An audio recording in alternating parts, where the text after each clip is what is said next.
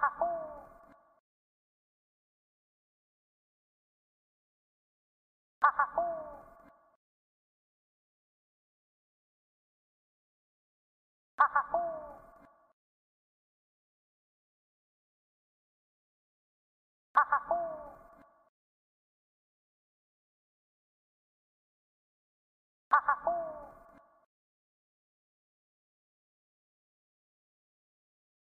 ha!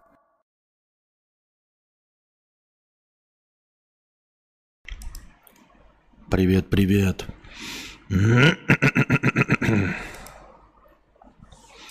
Здравствуйте. Так.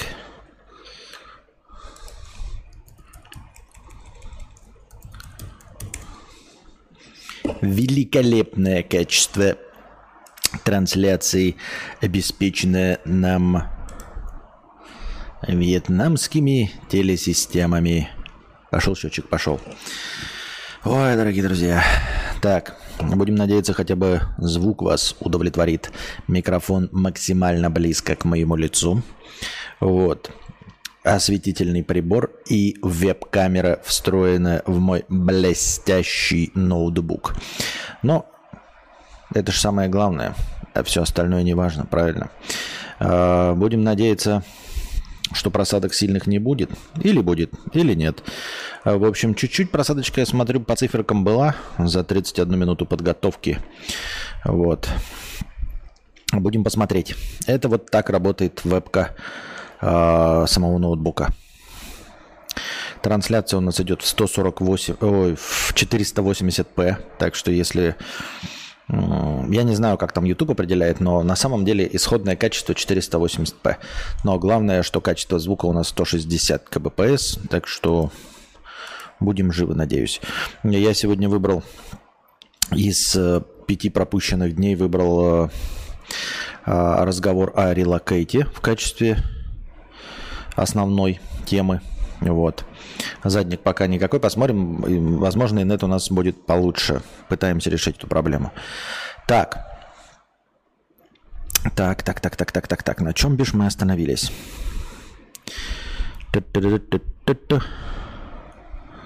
Ну где это? А, вот. Аноним, 300 рублей с покрытием комиссии. Константин, вроде слушаю твои подкасты и, может быть, пропустил, но не слышал, был ли гайд по relocate во Вьетнам. Если не трудно, расскажи вкратце про визы и прочее, так как сам хочу переезжать, но инфы не знаю, где еще искать. Бюджет имеется, хочу основательно и навсегда. Разочаровался в России.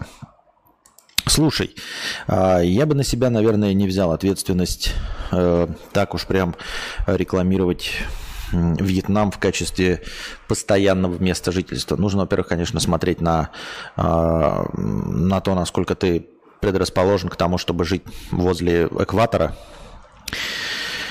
вот, где круглый год тепло и сыро. Но ну, расскажу о том, как мы сюда приехали, да. Э, по умолчанию вроде бы работает система, заезжаешь, э, получаешь э, либо прямо на въезде, вообще ничего не делая, только с загранпаспортом въезжаешь в Вьетнам и, и прямо на паспортном контроле говоришь туризм, и тебе ставят визу на 15 дней. В течение этих 15 дней, 15 дней ты идешь э, в полицию, там говоришь, что ты хочешь продлить визу, э, тебе дают анкеты, которые ты заполняешь, они там что-то ставят, какие-то печати свои в полиции, после этого ты идешь в миграционную службу, они опять эти анкеты проверяют, эм, и прих... забирают тебя паспорта, через несколько дней приходишь, они тебе дают визу. А по умолчанию раньше было как? Ты приезжая во Вьетнам заранее, а, лучше за неделю или за пять дней, а, покупаешь на специальном сайте, тоже от государства Вьетнам, Е-визу, электронная виза. Она практически без проверок, там тебя не проверяют ни на ну, вообще не, не на то законно или нет, это все. Ты платишь 22,5 доллара и а, тебе дают 30-дневную визу. Ты просто распечатываешь эту бумажку, что тебе разрешено, что у тебя е-виза на 30 дней, и уже на паспортном контроле, влетая во Вьетнам, ты подаешь эту бумажку, и тебе сразу печать на въезде ставят на 30 дней. В отличие от того, что я сказал, когда ты просто говоришь туризм. Тебе дают на 30 дней. После э, истечения этих 30 дней ты должен продлевать визу. Как я понял, продлевать можно 30 плюс 90 дней на 90 дней продлить, плюс еще на 90 дней продлить. Вот, мы слишком поздно подали, потому что э, все решали э, там с билетами, пятое, десятое, э, и поэтому, э, купив Е-визу, она нам не успела прийти. Поэтому мы с распечатанной Е-визой, точнее, при, приехали без распечатанной Е-визы, потому что она не успела оформиться. Поэтому мы просто на 15 дней, э, просто по печати прямо на паспортном контроле, по слову туризм. Э, к, к, ко времени окончания этого срока мы пошли в полицию, заполнили документ, э, заполнили анкету, поехали в миграционную службу и подали там э, визу. Э, по идее, мы написали о том, что у нас есть виза, но несмотря ни на что, нам сказали прийти через неделю, мы думали, нам дадут визу на те 30 дней, которые у нас было Е-виза. То есть мы как бы две недели отсидели, но Е-виза у нас куплен, то есть есть еще две недели. И потом как-то нам там будут э, ну, дальше продлевать. Но мы подали просто на визу и пришли и увидели там дату 2 февраля. То есть нам сразу дали на 90 дней визу. Вот. Дальше э, второй раз опять можно продлить на 90 дней, насколько я знаю, но надо все это проверять, потому что, видите, даже у меня данные были другие, ведь сейчас в связи с обстановкой в мире все по-другому, все по-разному. И дальше тебе нужна либо рабочая виза, то есть, как и во всех странах, тебя должен кто-то нанять на работу. Не знаю, как э, в европейских ли, знаете, в европейских э, требуют еще от работодателя доказательства того, что местные не могут с чем-то справиться и что у тебя какие-то особенные знания, именно поэтому он тебя нанимает. Вот про это я ничего не знаю, но, в общем, дальше уже идут рабочие визы. А, либо э, схема стандартная с выездом в близлежащую страну и обнуление счетчика визовых дней. Насчет того, что жить здесь э, бесконечно, э, я не знаю. Ну, то есть э, получить гражданство нереально. Для того, чтобы получить гражданство, здесь, по-моему, как и в Китае, нужно быть особенно выдающимся человеком, то есть какой-то творческой единицей там заметного мирового масштаба, ученым или еще что-то в этом роде. А если у вас вот что такое случилось со звуком. Если вы не выдающаяся личность, как и мы с вами, господа, то хуй вам за щеку. Ничего вам не поможет ни брак с местным человеком, а, ни ребенок э, ну, с гражданством местным, ничего не поможет вам а, получить визу. А, я имею не визу, а гражданство Вьетнама. Вот, постоянно придется мотаться э, за границу, чтобы там обновлять. Если у вас брак, то вам там подольше дают на год или на пять лет, я не помню. Но в любом случае это все еще просто визы, а не гражданство. А, не знаю, если вам важно это. Вот, во Вьетнаме что? А, нет Макдональдса и нет даже вкусной точки. А, но зато хороший интернет. Но, естественно, не в туристической зоне. В туристической зоне, там, где а, всем сдают, с вас просто потребуют больше денег за то же самое, что можно получить в обычной жилой зоне а, по цене где-то в 10 раз меньше. Сам по себе интернет во Вьетнаме очень хороший. Это не нахваливание. Вы можете посмотреть в рейтингах. Вьетнам хвалится интернетом, поэтому если найдете место, где хорошие провайдеры, то в принципе, за небольшие деньги вы можете работать фрилансером и припеваючи себе жить. Вот. Что еще насчет релокейта такого по части визам и всего остального? Мне не с чем сравнить, поэтому я не знаю, на что сделать акценты, понимаете? Там с едой знаешь, например, там, что в Казахстане а, вкуснее донор. Здесь вот я поел два раза донор, они вкусные, они большие, они мясные. Но у них такая интересная особенность, что они сворачивают э, так, как мне не нравилось э, в России с шавермой, когда у тебя с одной стороны идут полностью овощи, а с другой мясо. То есть они не замешаны. И поэтому тебе приходится либо с двух сторон кусать, либо как-то там изъебываться. Ну, то есть у тебя конкретно с одной стороны мясо, конкретно с другой стороны овощи. Но они настолько здоровые, что даже мое спортивное ебало не способно справиться со стандартной шавермой сходу. А, поэтому два раза, что я ел донор, я вначале начинал есть так вот мясо, овощи, мясо, овощи, и уже понимаю, что я всю ее таким образом не съем, и я кладу ее горизонтально и ем только мясную часть, а вот эту салатовую часть оставляю. Вот.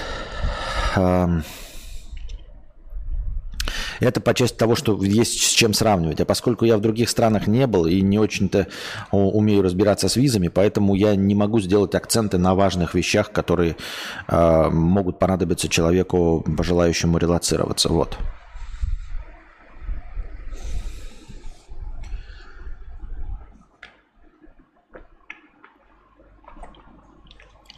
Такие вот дела, дорогие друзья. Можете задать какие-то ваши вопросы э, по жизни, по бюрократии Вьетнама. Если э, смогу, расскажу. Э, с английским языком Здесь как бы вот в бюрократической части неохотно происходит дело. Да и, в общем-то, в ресторанах тоже не стараются. То есть где-то там в хороших ресторациях э, в популярных а, есть какой-нибудь один работник, который говорит на английском, как я. То есть хорошо говорит на английском. В остальном же э, не очень э, стараются официанты выучить хоть сколь-нибудь английский язык. То есть э, в лучшем случае понимают меню свое, с трудом могут его повторить на английском языке, и циферки суммы вам сказать в конце. Но всякие хитрые вещи, например, там типа в одном ресторане могут не понять, когда вы попросите у них счет. Можно...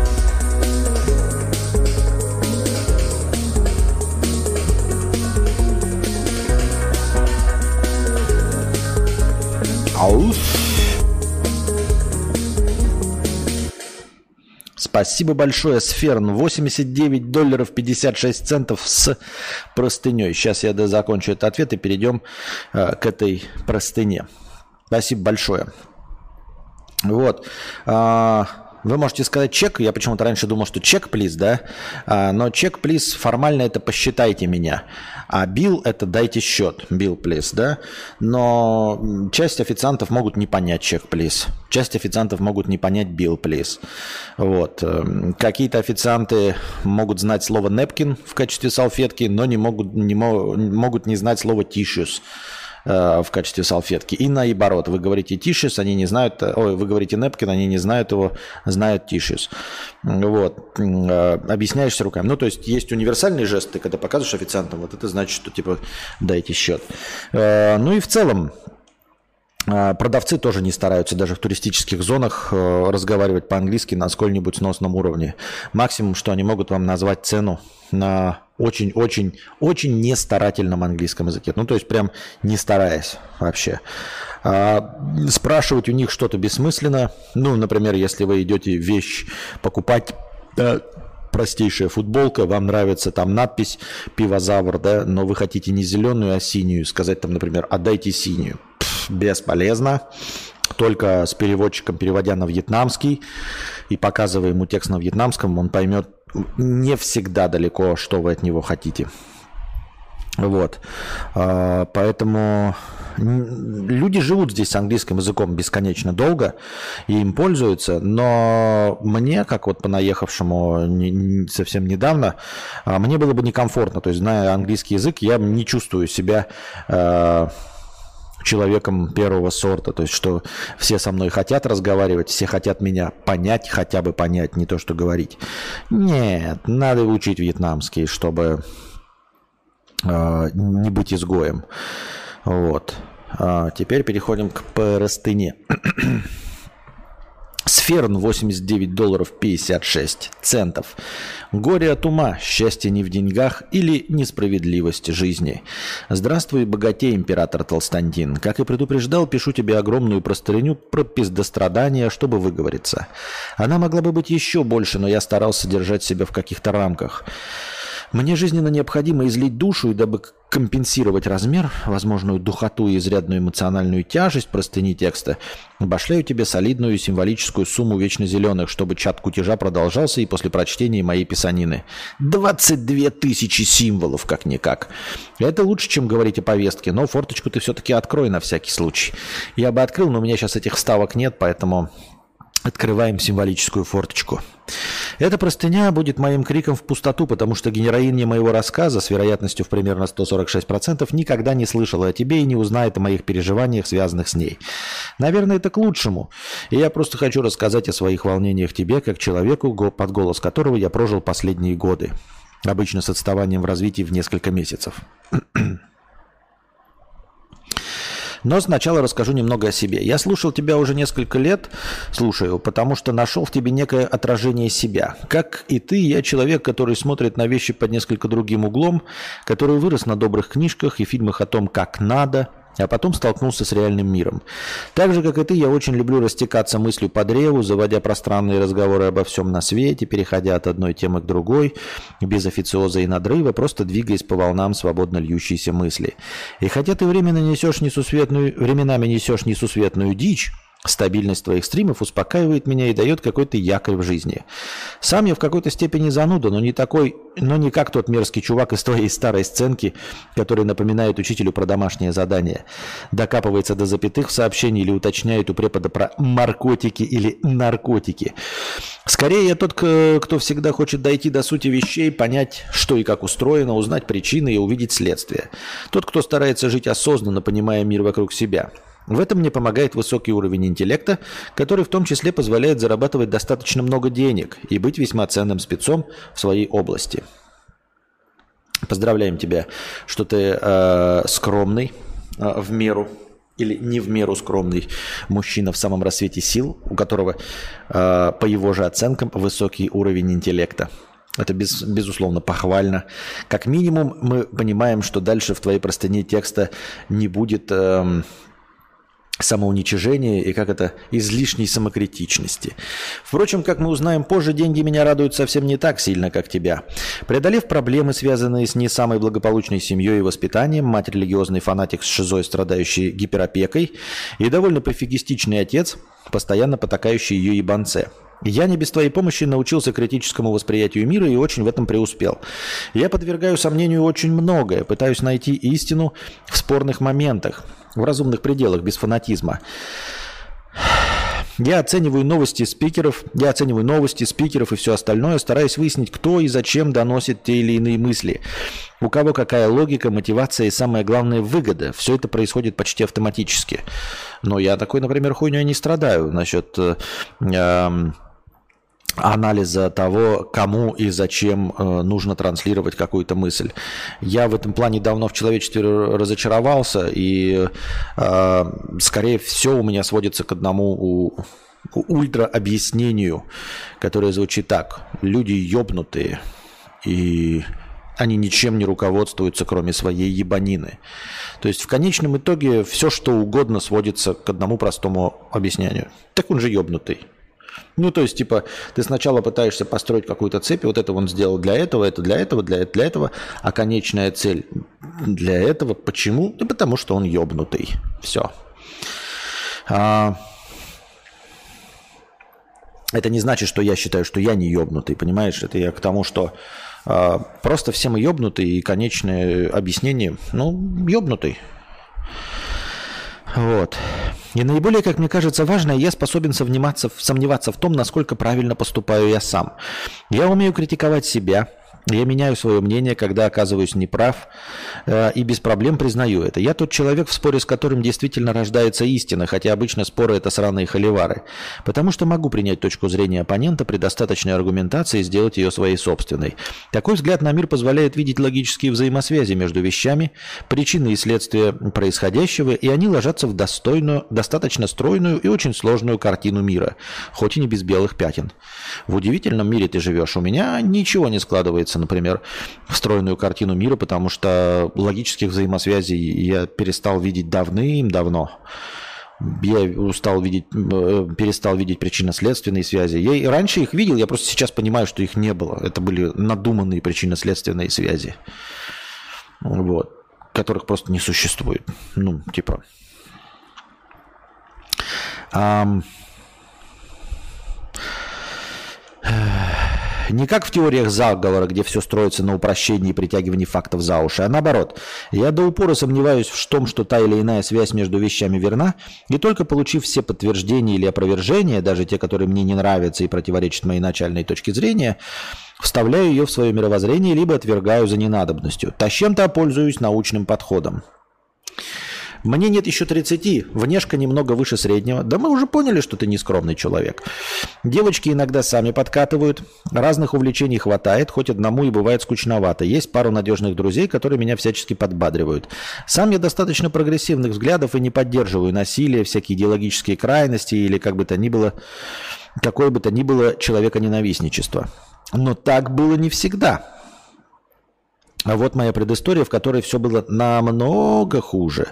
Много лет назад после школы я начал встречаться с няшей-стесняшей из двачерской пасты про худенькую и нецелованную. Отношения продлились пару лет. Сначала все было мило, нежно, романтично, но довольно скоро я стал тем еще арбузером. А когда она сказала мне, что мы расходимся, еще стал ее преследовать, что подпортило здоровье этой девушки. Это важно. Что интересно, примерно через год отношения возобновились по ее инициативе, но продлились всего несколько месяцев. Только в этот раз я арбузил ее равнодушием, а не унижением или преследованием. Я описал этот период в одном абзаце, но на самом деле это были многие месяцы отвратительного поведения с моей стороны.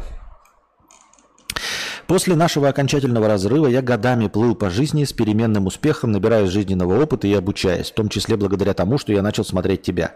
И пройденные испытания повлияли на мои личностные качества в лучшую сторону. Выдающиеся интеллектуальные способности, да и, блядь, и, и фантастическая скромность, добавлю уже от себя, а, позволили мне найти очень хорошую работу и получить довольно стремительный рост карьеры, доходов и уровня жизни.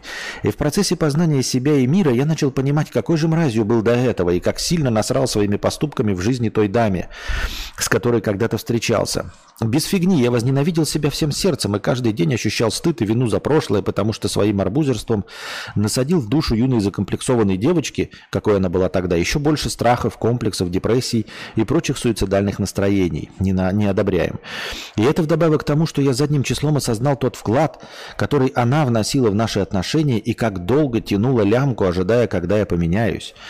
Соответственно, в какой-то момент я решил во что бы то ни стало извиниться перед ней, просто по-человечески взять и сказать, что был неправ, что делал ужасные вещи, за которые мне невероятно стыдно, и что готов любым способом возместить причиненное зло, материально или нематериально.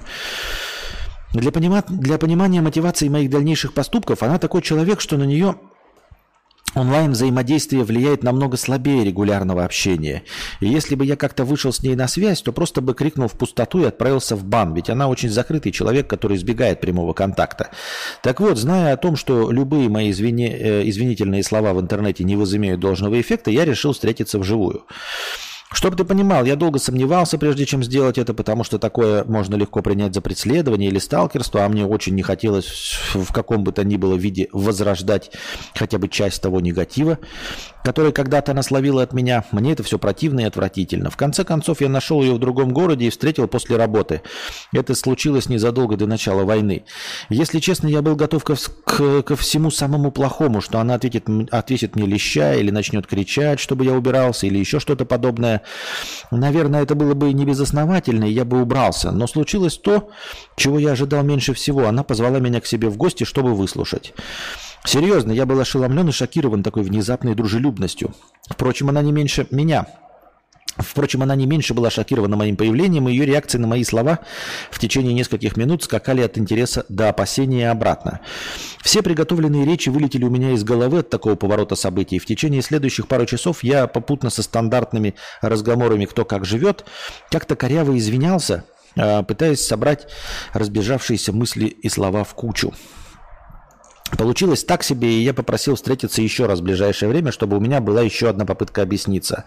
Получив от нее до нельзя растерянный, произош...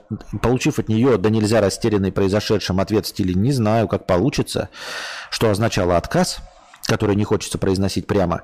У нее, в принципе, большие проблемы с тем, чтобы напрямую показать, высказать что бы то ни было, и это напрягает. Я на следующий день отправился в бан. Такие качели в поведении повергли меня самого в еще большую растерянность, но продлилось это недолго. Через пару недель мы возобновили общение уже в интернете, так как жили в разных городах, и я уехал оттуда, где она жила, жила которое продолжалось несколько месяцев. Местами было тяжело находить общий язык, но в целом общение становилось все лучше и ближе, как мне казалось. Отчасти являясь терапией для нее, мы вместе прорабатывали и обсуждали всякие случаи из прошлого, чтобы они перестали ее беспокоить. Хотя и точно так же сопровождалась эмоциональными качелями с ее стороны, что меня слегка беспокоило и настораживало. Но я не придавал этому особого внимания. Как я уже написал, за прошедшие годы высоко оценил ее вклад э, в отношения в, отношения в прошлом. И наше Нынешнее общение, показ... показавшее намного большее сходство в наших базовых мировоззрениях, нежели это было когда-то, дало мне надежду на то, что после решения психологических проблем мы сможем начать отношения с чистого листа, не повторяя всего того ужаса, который был, как двое взрослых, который был как двое взрослых людей, которые знают, чего хотят. К качелям я старался относиться с пониманием, потому что осознавал, что заметная часть ее нестабильных эмоций – это последствия моих прошлых проделок, с которыми у нее не получилось справиться за прошедшие годы. А 90% ее выпадов просто принимала как некое логичное следствие своих поступков, и ничего ей не говорил, лишь иногда заводя разговор о том, что она, мол, перегнула палку со своими эмоциями, надо бы стараться относиться ко всему проще и спокойнее. Я спрашивал и выслушивал ее мнение, уважал и принимал ее позицию, даже если они были, была, она была отлична от моей. Избегал, избегал любого насаждения чувства вины, контроля или преследования. Да, иногда меня заносило в моем душнилове, и я безрезультатно о чем-то спорил, пытаясь логикой и аргументами побороть эмоции. Но как только остывал, я, холерик, признавал, что был неправ в своем излишнем давлении на нее и старался больше так не делать. Прям как ты банишь людей, полыхая жопой, а через 10 минут их разбаниваешь извиняешься. В общем, по своим силам я максимально пытался создать комфортную атмосферу, чтобы она перестала бояться и травмироваться прошлым, чтобы ее душевные раны зажили и больше не были причиной на тормозах и пропустил сквозь себя, чтобы не обидеть ее или не задеть, чтобы не напомнить о, прош... о прошлом.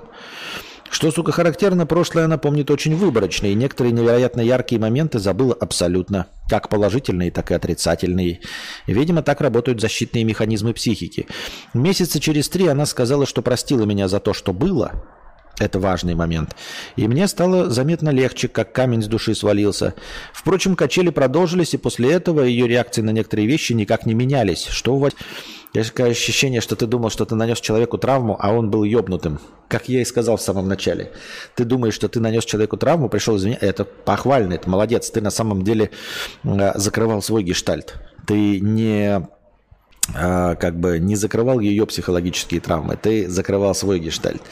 Но э, есть подозрение, знаете, когда вы говорите, что вот вы думаете, что оказали на человека большое влияние, а на самом деле никакого нахуй вы влияния на человека не оказали. Как я уже говорил, а, э, вот на своего ребенка, да, максимум прилагая усилий, вы все равно окажете влияние лишь на 40% его характера. Это при том, что вы будете максимально вот его, блядь, опекать там или еще что-то.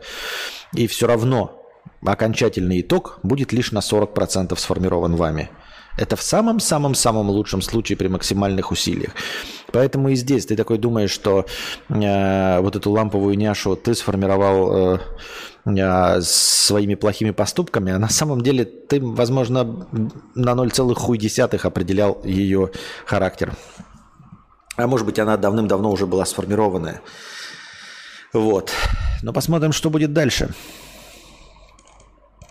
Месяца через полтора после прощения мне надо было уехать по работе в другую страну из-за войны, и тут качели пошли вниз.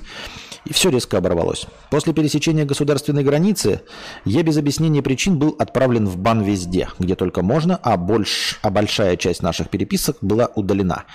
Сказать, что я был шокирован и разбит подобным поворотом событий, ничего не сказать. Когда вы в один день обсуждаете будущие планы, а через два дня происходит вот такое, это необъяснимо с точки зрения никакой логики, как мне как тогда казалось. Ну как это никакой логики?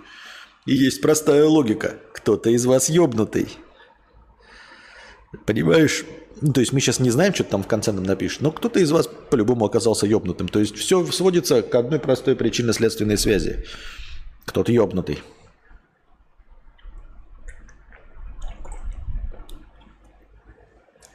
Самое интересное, что в подавляющем большинстве случаев ёбнуты оба.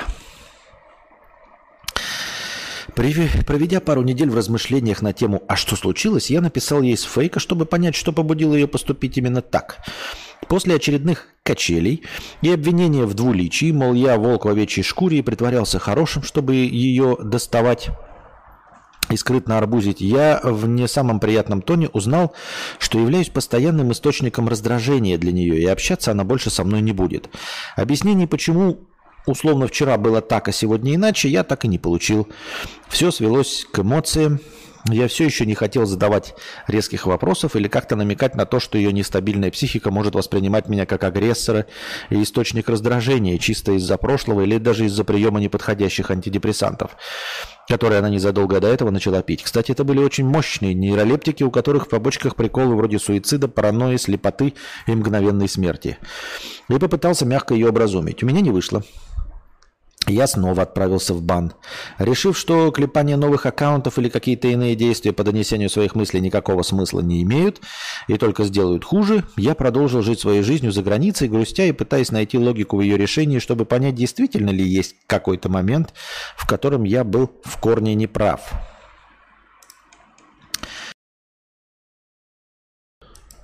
Ладно. Так. Стрим-то идет, а то я что-то не проверяю ни ша.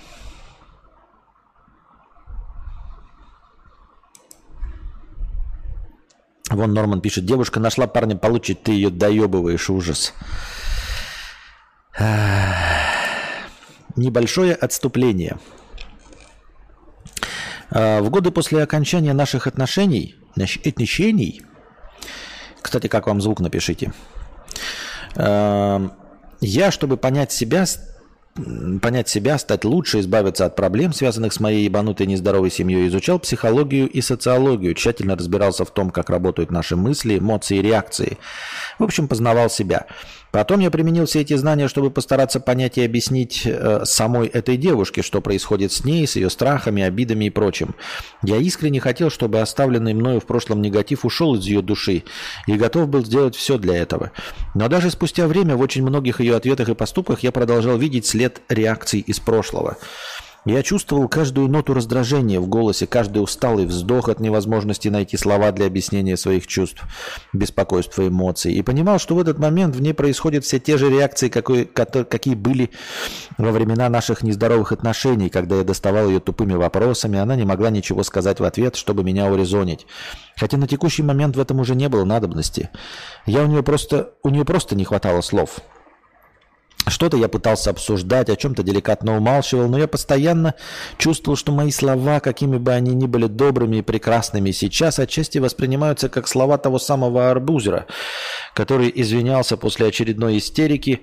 Руки я на нее никогда не, руки я на нее никогда не поднимал, если что. Я понимал, что даже если она искренне старается изменить свое отношение ко мне, хотя в этом я до сих пор не уверен, то у нее это не выходит. Ее психика автоматически реагирует на мои слова, выражения, тон голоса, манеру общения и тому подобное конкретными отрицательными эмоциями из прошлого. И это мешает ей воспринимать мои слова как нечто абстрактное. Часто случалось такое, что я говорил что-то нейтральное или даже похвальное, она начинала защищаться и паниковать, потому что на автомате считала это нападкой, хотя разумом понимала, что ей ничего не угрожает. Еще что важно, важно она из тех людей, которые ты рассказываешь, что и почему они делают и будут делать, они отрицают твои обвинения, объяснения, потому что, а с хера ты такой умный, по горшкам дежурный, можешь тут про меня что-то знать, а потом поступают в точности так, как ты описал.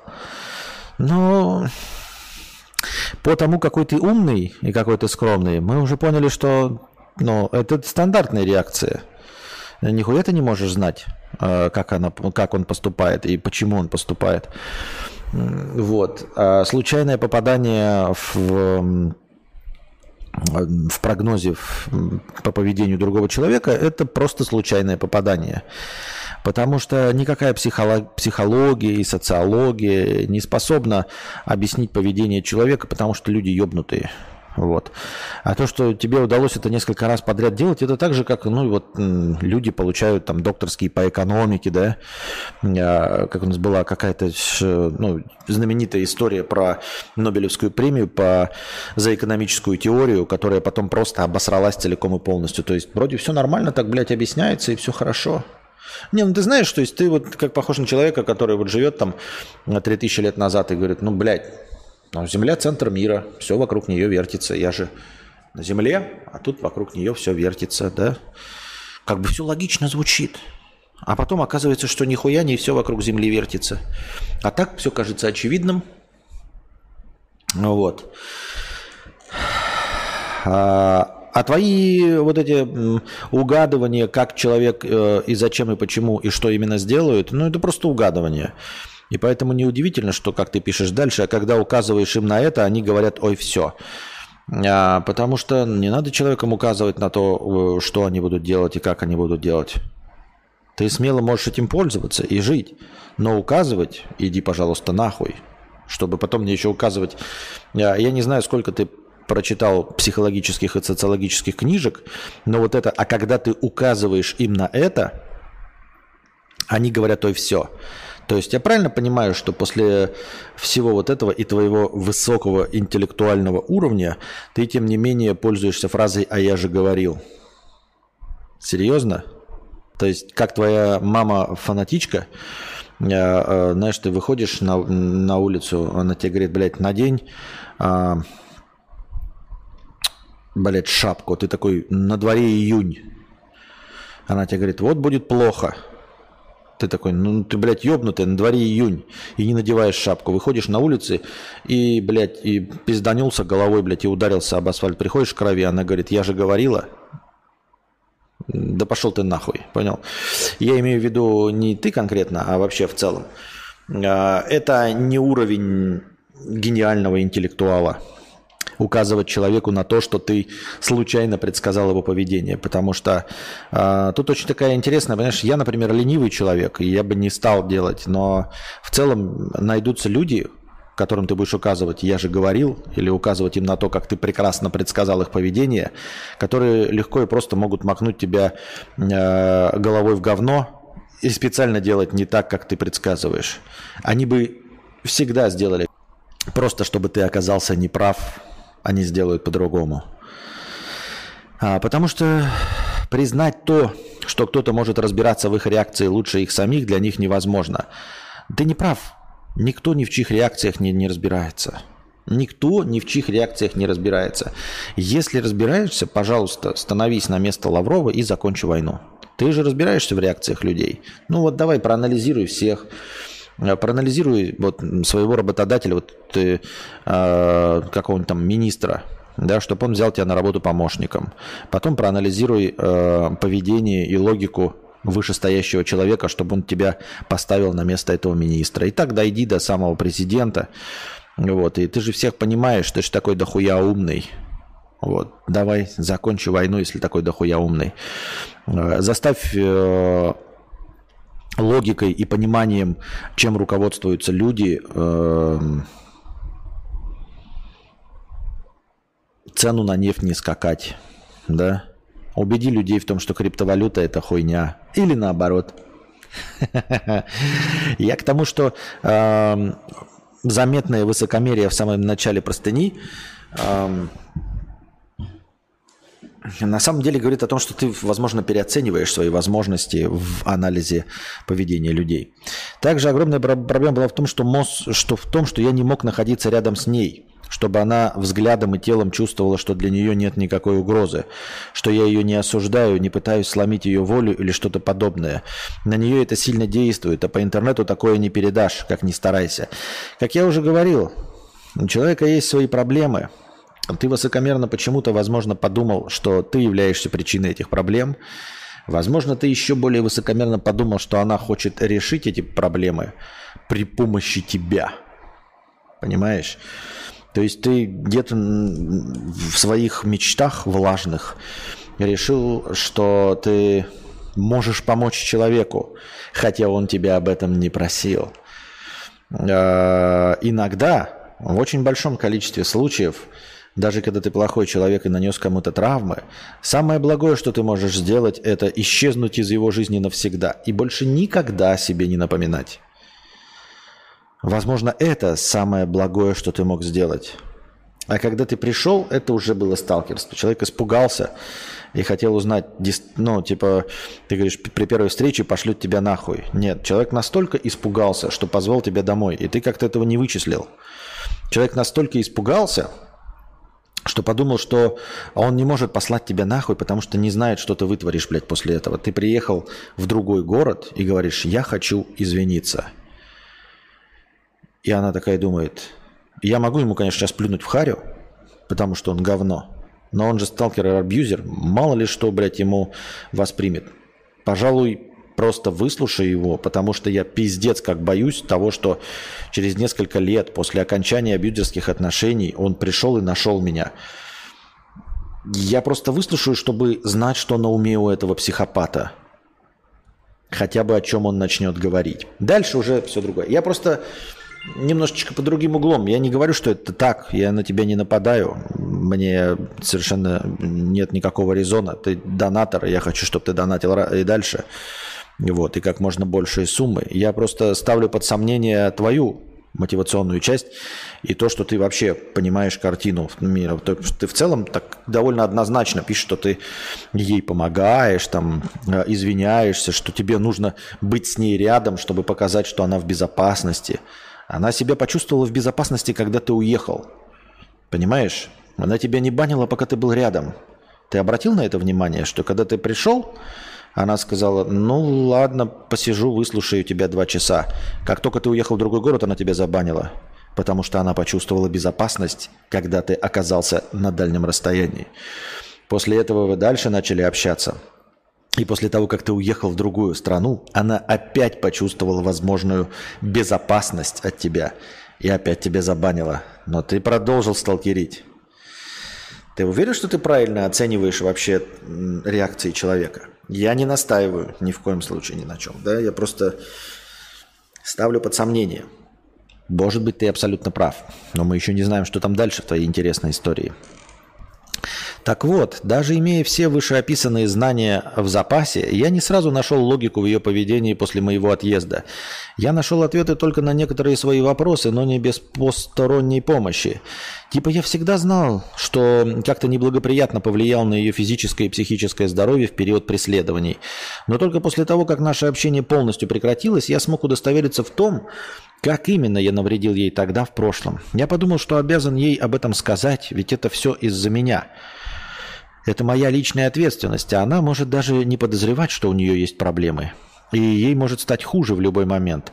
Вскоре после этого я вернулся в Россию по своим делам, и заодно решил написать ей, чтобы потом созвониться и встретиться где-нибудь, потому что о таких вещах говорят только вживую. Слишком уж это деликатная и компрометирующая информация. Реакция была фееричной. Она ничего мне не ответила, забанила и написала моей матери, что я ее преследую, что она очень боится, попросила защитить от меня. Также пригрозила, что в следующий раз будет обращаться в полицию. Я в этот момент одновременно многое осознал и максимально прихуел. Костик, чтобы ты понимал, написать Ленину в мавзолей, пожаловавшись на преследование, хотя таких не было, было бы в тысячу раз полезнее, чем написать моей матери. Это больная на голову женщина, не оскорбление, просто медицинский факт. Последний человек на земле, чьим мнением я буду интересоваться в подобных ситуациях. Моя мать всю жизнь подтверждала глупость и бесполезность своих действий, и лишний раз взаимодействовать с ней у меня нет ни малейшего желания, уж тем более нет желания делиться с ней своими переживаниями и перипетиями собственной жизни. Так что я сказал, что я не я, корова не моя, ведь какой смысл метать бисер перед свиньями? Да, сука, сообщить свое недовольствие надписью на заборе в Усть-Мухозадрищенске, где я никогда не побываю, и то полезнее, чем написать моей матери. Более бессмысленного действия придумать сложно, но она все равно это сделала, несмотря на то, что я неоднократно рассказывал ей об этом, об отношениях со своими родителями и о моей точке зрения на их мнение и участие в моей жизни. Также я охерел от, как я тебе и сказал, А, то, что она не воспользовалась неправильным инструментом, ты заметил только то, что она воспользовалась неправильным инструментом, а не то, что она пыталась до тебя донести, что ты ее опять преследуешь. Что ты ее опять преследуешь. Первое. Обвинений в мой адрес в преследовании. Я всегда выступаю за то, чтобы любое взаимодействие было добровольным, максимально приятным для всех сторон, и она это знала. Нет, ты приезжаешь вживую к человеку. Ты продолжаешь ему писать, вместо того, чтобы оставить его в покое. Раз и навсегда просто оставить в покое и не напоминать о себе год, два, десять, двадцать и до конца жизни. И чем дольше ты не будешь о себе напоминать, тем спокойнее будет жизнь этого человека. Так будут заживать его раны. Второе. Просьба защите. Я на нее не нападал и всеми силами пытался сделать так, чтобы она не чувствовала от меня никакой опасности. Когда человек к тебе приходит после отношений, в которых был арбузером, и постоянно пытается с тобой связаться и что-то тебе объяснить, что-то объяснить, что-то объяснить, что-то объяснить, это и есть преследование. Какая разница, ты раньше преследовал ее по ревности, любви или еще чему-то, а сейчас ты преследуешь для того, чтобы извиниться. В своих меркантильных, в своих эгоистичных целях закрыть свой гештальт. Это тебе нужно – Понимаешь, ты плевал на ее интересы на самом деле. Это тебе хочется, чтобы она не подумала, что ты плохой. А, потому что мне мерзко и погано чувствовать себя угрозой для нее. Третье, ее страха. Во-первых, она сама сказала, что простила меня и больше не боится. А во-вторых, она сказала то, что ты хотел услышать. Ты уверен, что ты читал психологические книги? Ты все это время говоришь, что ты пытаешься ей внушить, чтобы она тебя не боялась. И она тебе сказала, что она тебя простила и больше не боится. Она тебе сказала, она сказала грозящему человеку то, что он хочет услышать. Перед тобой стоит человек, который машет пистолетом и говорит, ну я же красивый, я же красивый, я тебе не угрожаю, но я же красивый, но я тебе не угрожаю, ну ты честно скажи, я же красивый. Ты красивый, ты самый красивый.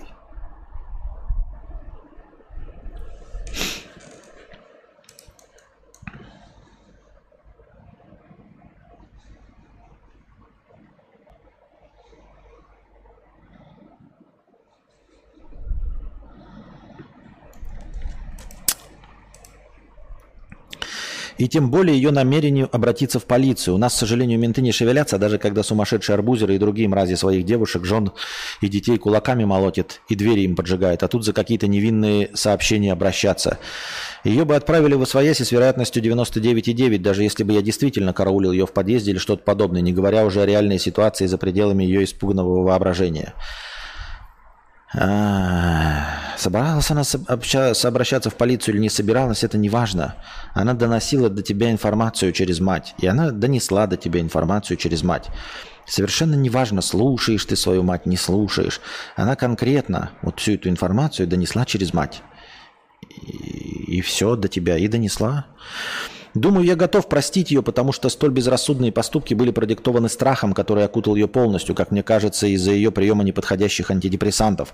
Но тут я могу ошибаться. Может, это было навеяно какой-то очередной психологией с Ютуба, статьями из пабликов ВК или чьими-то невероятными нашептываниями. В оковах ужаса рациональность уходит на второй план. Но для этого нужно, чтобы она сама поняла, что сделала глупость. А мне это пока видится малореалистичным, как, к огромному сожалению. Да с чего ты взяла, что она сделала глупость? Перестань преследовать человека. Не надо к нему ходить, не надо ему звонить, не надо ему ничего объяснять. Оставь в покое человека. И тогда он действительно тебя забудет и поймет, что ты был безопасен. Только когда ты перестанешь его преследовать, перестанешь звонить, с левых аккаунтов что-то писать, спрашивать, приходить, пытаться что-то объяснить. Ее акувы ужаса понятны. Ее преследует человек, с которым она давно разорвала отношения из-за абьюзерских отношений, и теперь он ее преследует, чтобы якобы пытаясь что-то объяснить. И, и понять свою глупость. Не надо понимать никак, никому не надо понимать никакую свою глупость. Он просто не хочет с тобой разговаривать, этот человек, и все. Вот что нужно понять. Он не хочет с тобой разговаривать. Он сам излечится с психологами, с психиатрами, с третьими лицами, а не с заинтересованными, как ты. При любом раскладе использовать родственников как инструмент давления – это низкое и недостойное поведение. Возможно, она сделала это в ответ на то, что я как-то после бана написал ее подруге. То есть ты писал ее подруге, она не может написать твоей матери. Вежливый вопрос к человеку, с которым она так много делится, и который знает о моем существовании. И несправедливые жалобы с клеветой тем, кто все эти годы заслуженно был вообще не в курсе дела, это две огромные разницы. Вот чтобы такое не повторялось, Простил ее, ты же говоришь, ты простил ее, вот прости и забудь. И все. И разойдитесь на этом. И разойдитесь на этом, и все. Она не будет своей глупостью, как ты говоришь, да, своим нелогичным поведением или еще чем-то а, а, трепать тебе нервы, а ты своим присутствием в ее жизни не будешь трепать нервы ей. И все хорошо, разве нет? Само собой, после этого я не стал ничего делать, потому что человеку в таком психологическом состоянии ничего не докажешь, какими бы благими намерениями ты не руководствовался. Я и так потратил месяцы на то, чтобы она перестала бояться исцелила свою душу, и любое мое вторжение только подкрепило бы убежденность, что я преследую ее и желаю ей зла. Как будто бы я – это тот же самый арбузер, который преследовал ее много лет назад, и ничего с того времени не поменялось. Понимаешь, мы видим это из твоего текста. А ведь любой человек пишет текст про себя автобиографический всегда комплементарным. Всегда комплементарным. Я в своем тексте, вот, вот что бы я ни написал, я всегда легче на 15 килограмм, моложе на 18 лет. Понимаешь? То есть ты еще сейчас нам рис... мы, то, что мы читаем, это какая-то услощенная картинка, которая должна была, по идее, выставить тебя в белом свете – а она в наших глазах должна была э, показаться истеричкой. Но мы даже в тобой написанном тексте видим то, что ты преследуешь. И не можешь дать человеку просто спокойно жить без тебя. Вот.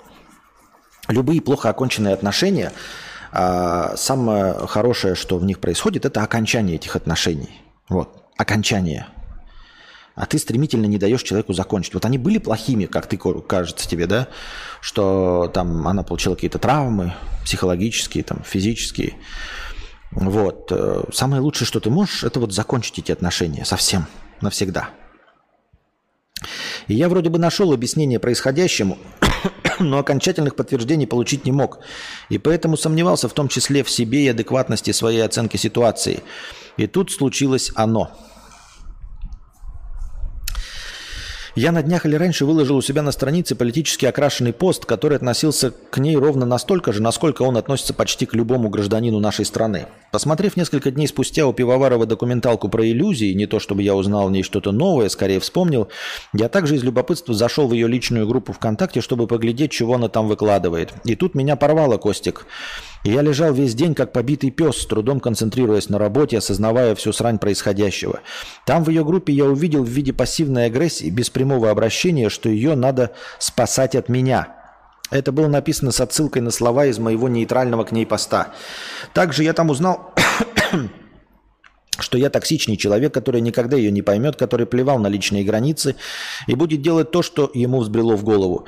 И это все в течение дня после того, как я выложил пост. К слову, несколько подобных реверансов в мой адрес также присутствовали в группе, но они были выложены раньше. Еще там были в солидном объеме опубликованы ранее появившиеся заметно реже различные выступления на тему «Посмотри, как я счастливо и интересно живу», которые люди, задетые кем-то, любят делать в сторону своих обидчиков, дабы уесть их при невозможности или страхе выразить свое недовольствие, зависть, страх или любой другой негатив напрямую. Потому что никто не хочет разговаривать напрямую, дорогой друг. Не надо разговаривать напрямую, если с тобой не хотят разговаривать напрямую. Вот. Такие вот пассивно-агрессивные попытки что-то доказать мне. То есть мало того, что она меня очень оперативно... Э, ну, во-первых, я не знаю, ты, может, все это выдумал, да? Я контек- контексты, подтексты читать не люблю.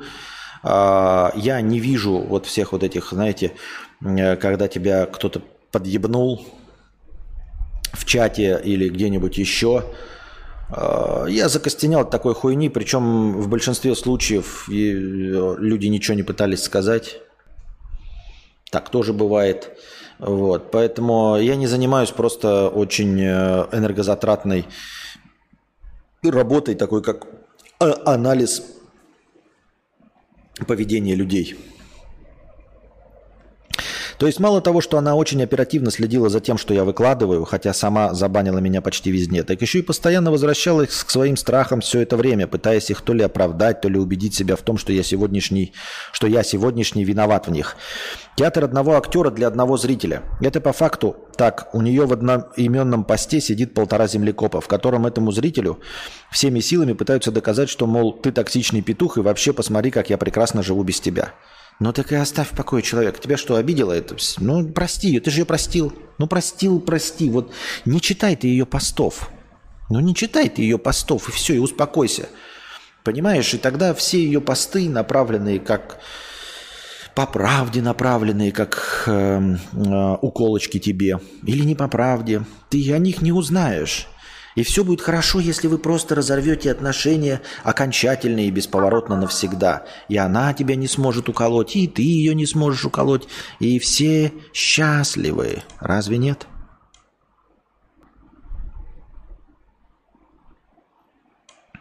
Оплачиваемый душнило. 50 долларов. Спасибо большое. Я хочу, чтобы это лето не кончалось.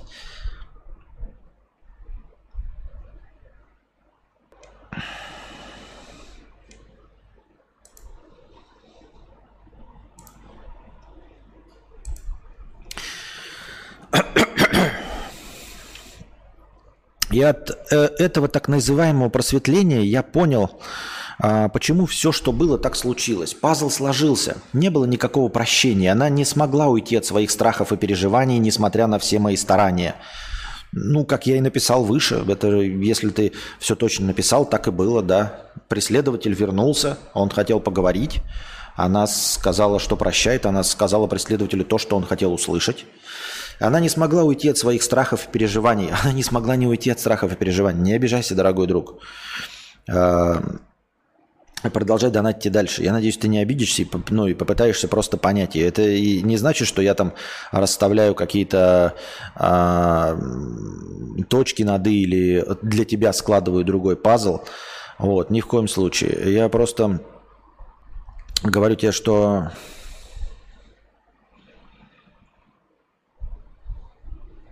Ты пришел и опять внушил ей страх. Я уверен, что если бы в течение нашего общения она могла видеть меня, не надо видеть ничего. Ты себе выдумал человек, который не хочет никого видеть, ты его заставляешь себя видеть. Чувствовать мои намерения. Да почему ты решил, что какой-то человек должен чувствовать э, твои намерения? Язык тела и все такое. С какого перепугу? Это ты в каких психологических книжек начитался? Но с чего ты взял, что просто человек хочет видеть тебя? Просто видеть вообще. Чувствовать твои намерения. Ты у него спросил? Ну, ты просто спросил у него, ты хочешь видеть меня? Мне кажется, она бы сказала нет. Это просто твои желания, ты просто реализуешь свои желания и все. Такого бы не случилось, но вот так через интернет она не смогла мне поверить. Наверное, разумом даже старалась, но не смогла. Да даже мы, по твоему, говорю тебе, комплементарному тексту, не смогли тебе поверить. Похоже, решив на уровне эмоций, что какие-то мои знакомые черты из прошлого являются свидетельством того, что я по-прежнему хочу сделать ей плохо, она без, бессознательно продолжила воспринимать меня как угрозу, как кого-то, кто хочет издеваться над ней, преследовать ее, сломить ее волю, надругаться над свободой. В итоге каждое мое движение стало расцениваться как нападение, даже если оно не имело отношения к ней. Взаимное перекраивание личных границ, которые всегда возникают при близком общении с новыми людьми, я действительно стал новым человеком, она приняла за их нарушение. Искреннее желание помочь за самодурство. Она поняла все правильно. Ты просто пришел и начал доебывать человека. Ты просто пришел, вот человек из прошлого, с отрицательным окрасом, который был, и, и, и заново начал ее доебывать. Э, я не, не понимаю, почему ты ее не можешь понять. Понять, простить и уйти. Все. Понять, простить и уйти. Нейтральный пост за токсичность. Способна чувствовать ее проблемы глубже, чем чувствует она. Да откуда такое высокомерие, что ты чувствуешь ее проблемы глубже, чем она? Никто не понимает себя лучше, чем сам человек. Человек поступает только так, как хочет. Все остальное хуйня. Способность чувствовать ее проблемы глубже, чем чувствует она. Это просто голословное утверждение. Просто голословное утверждение. Ты достаточно высокомерно почему-то решил, что ты глубже ее понимаешь, чем она. За непонимание, хотя я потратил на анализ ее личности больше времени. Да плевать, сколько ты потратил времени на ее анализ. На анализ ее личности. Анализ личности нихуя, блядь, гроша выеденного не стоит чем потратила она сама. Ей не надо, она сама с собой живет. Она сама с собой живет, не с тобой. Понимаешь? Пускай она занимается своим анализом, приходит каким-то или не приходит выводом. Она, может, в мире с самим собой живет. Сама в мире сама с собой живет. Она не любит разбираться в себе из-за наших токсичных отношений в прошлом. Это тоже своеобразная травма.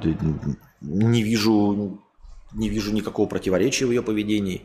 Я был неправ только в том, что искренне верил, что она простила меня и перестала бояться. Ты неправ был в том, что вообще пришел.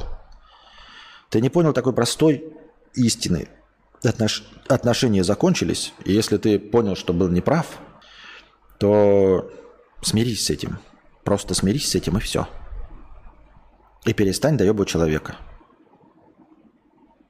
Вот. А ты не прав был э, в том, что искренне верил. Ты не прав был, когда приехал первый раз. Вот когда ты был неправ. Я до последнего не хотел сомневаться в этом, хотя все предпосылки были, и ничего ей не говорил, чтобы не обидеть. Я очень хочу, чтобы она была здорова и жила полноценной жизнью, э, в которую я когда-то сильно насрал. А она и жила спокойно своей жизнью, когда ты ушел. Все. Ну, не когда ты ушел, не потому что ты ушел, а просто ну, отношения закончились, и человек продолжил жить своей полноценной жизнью. Ты зачем-то пришел и о себе напомнил. Но она не хочет, она хочет. За все годы нашего разрыва она так и не смогла вступить ни в одни отношения. Она не хочет больше вступать в отношения. Потому что боится снова поверить кому-то. Ну, что за бред? И понимаешь, она не с дурочки э, с заскоками. Если не брать в расчет ее психику, то это разумный человек, который многое знает и понимает. Мне с ней комфортно, весело, интересно, нам есть что обсудить. Но она просто запуталась и закрылась в своих страхах, эмоциях и комплексах. Да с какого перепуга ты все это взял? Откуда ты это взял? Просто потому, что человек не захотел отвечать на твои выдуманные на него анализы? Запуталась в страхах, эмоциях, комплексах. Откуда такие утверждения? Кто ты такой, чтобы решать за человека, какие у него страхи, эмоции и комплексы? И только постоянно ищет подтверждение этих страхов и негатива. Да с чего? Ну ладно, давай дочитываем. Будучи не в силах на 100% поверить во что-то светлое и доброе от меня, и пыталась, пытается это компенсировать вот такими неосознанными примитивными манипуляциями. В итоге мы имеем незакрытые гештальты и с той, и с другой стороны, и это превращается в замкнутый круг. Да, только у нее он уже был почти закрыт, а ты решил свой гештальт попытаться закрыть за ее счет. Не получилось. Ни ты не закрыл, но еще ее открыл. Ты сделал хуже. Я не, не обвиняю, я ничего не понимаю. Я делаю выводы только на основе того, что я прочитал. Я могу типа, быть абсолютно неправ. Я не обладаю выдающимся интеллектом ни в коем случае. А, не обладаю никакими знаниями по психологии, ни о чем. Я просто а, доморощенный колхозник. Вот я читаю этот текст как художественную литературу, и как вот художественная литература о двух персонажах я вижу так. Все. А пока, пока она не хочет понять, что абсолютно не права в своих оценках и негативных эмоциях, которые делают хуже и мне, и ей самой, потому что продолжают разъедать ее изнутри. И это не говоря о вреде для здоровья, заметном и внутри, и снаружи нее. Не надо следить за ней, чтобы разбираться в ее здоровье. Знаешь, кадавр, я в отличие от тебя всегда считал, что счастье не в деньгах, и когда жил на 2000 рублей в месяц, питаясь кашей из топора и свиными пятачками, и когда стал зарабатывать в разы больше среднего по стране, это убеждение не зависело от моего финансового состояния. Но толку от всей этой кучи долларов на счету, если за них нельзя получить желаемое. Я мог бы задарить ее подарками, но она все отвергнет. Если ты искренне желаешь ей добра, оставь человека в покое. Если ты продолжишь, то ты врешь. И себе, и нам, что ты желаешь человеку добра. Вот если ты оставишь человека в покое навсегда, вот тогда я поверю, что ты реально хотел добра, но вот твой инструментарий правильный он был или неправильный, я не знаю. Правильно ты делал, неправильно, я не знаю. Моя оценка внутренняя есть, но кто я такой, чтобы ее озвучивать? Но я считаю, что если ты оставишь человека в покое и позволишь ему самому насладиться Э, всеми своими неправильными эмоциями, страхами, неверными оценками твоего поведения и всего остального, вот, э, это будет максимально правильное. Это, это будет путь на пути к ее выздоровлению. Но если ты, конечно, эгоист, и если э, в приоритете закрытие твоих гештальтов, то ты продолжишь этим заниматься.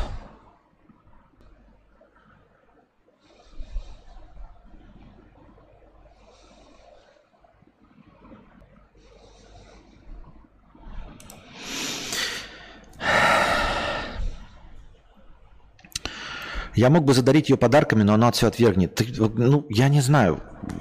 Я не знаю, слушай. Там что в чате попишут, ты тоже посмотри, если потом записи смотришь, я не знаю. Задаривание подарками – это опять это опять вторжение в ее личное пространство. Единственное, что она хочет, чтобы ты не вторгался в ее личное пространство. Вот и все, что ей нужно для выздоровления. Чтобы ты просто не вторгался в ее личное пространство. Я, в принципе, не пытался ее купить, хоть и предлагал оплатить врачей, например, потому что уважаю ее принципе, но просто как факт. За деньги я могу отследить каждый ее шаг, купить ментов, нанять решал, который организует любую встречу. Но какой в этом смысл? Ты даже вообще рассматриваешь какие-то решалы, встречи, если это будет сделано насильно. Ведь это помножит все мои прошлые слова и действия на ноль. Да. Добрую волю, расположение, любовь убежденного человека, который не стремится к богатству, купить за деньги нельзя. Так ты хочешь купить любовь убежденного человека? Я вообще не понимаю, что ты хочешь? Можно только попытаться доказать свои добрые намерения и стремление помочь, что реализуемо, как я теперь понимаю, только при личном контакте. Ну вот опять личный контакт идет. Ты, ты опять считаешь, что личный контакт? Ну, я не знаю, в какой смысл этой простыни. Если ты спрашиваешь моего мнения, то нет, не личный контакт. Отсутствие личного контакта навсегда – сделает ее, возможно, здоровее. Все твои телодвижения идут в минус.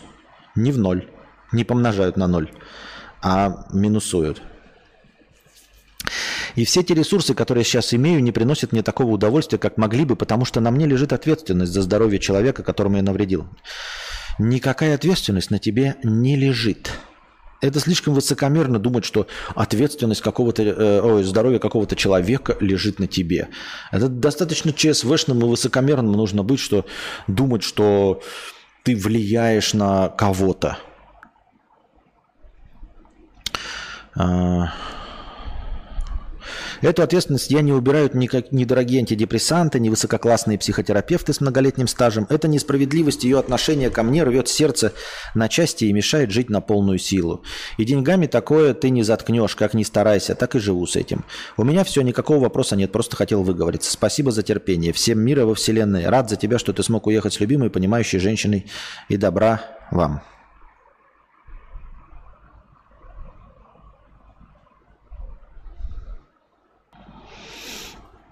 Ну, слушай, ты не спрашивал действительно никакого вопроса, то можешь, конечно, множить то, что все, что я говорил выше, на ноль. То есть я вот сейчас, в принципе, да, человек ничего не спросил, оказывается. Человек, оказывается, ничего не спросил, а вот я не знаю. Подумай над тем, что если тебе не понравился мой ответ, что я... А, ну не надо думать над этим. Ну, типа, я на самом деле сейчас поступил так же, как и ты. Я почему-то решил, что мое мнение важно для тебя, а ты просто хотел выс- высказаться. Высказался? Хорошо. Надеюсь, что у тебя все будет хорошо. Надеюсь, что у девушки все будет хорошо. Вот. Поскольку ты вопроса никакого не задал, то все, что я выше там говорил, это все хуйня на постном масле. Перечеркни и забудь. Вот. Потому что на самом деле ты от меня совета и не просил. Вот такие дела.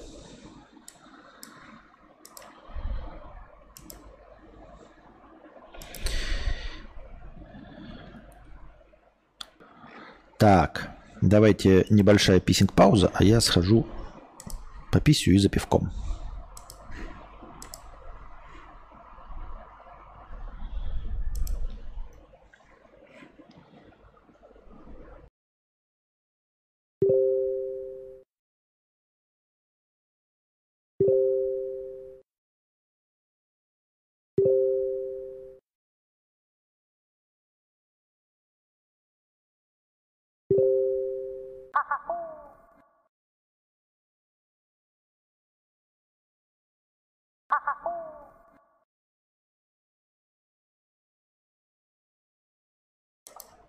Пока ходил, пиво выпил, орешков съел и опять пиво захотелось. Отстой. Сколько у нас человек в стриме смотрит и смотрело?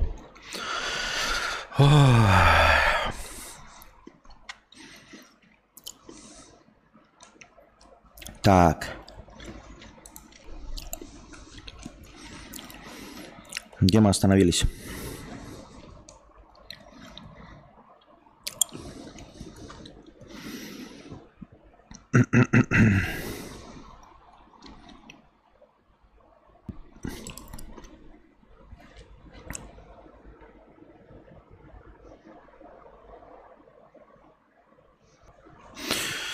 Ой.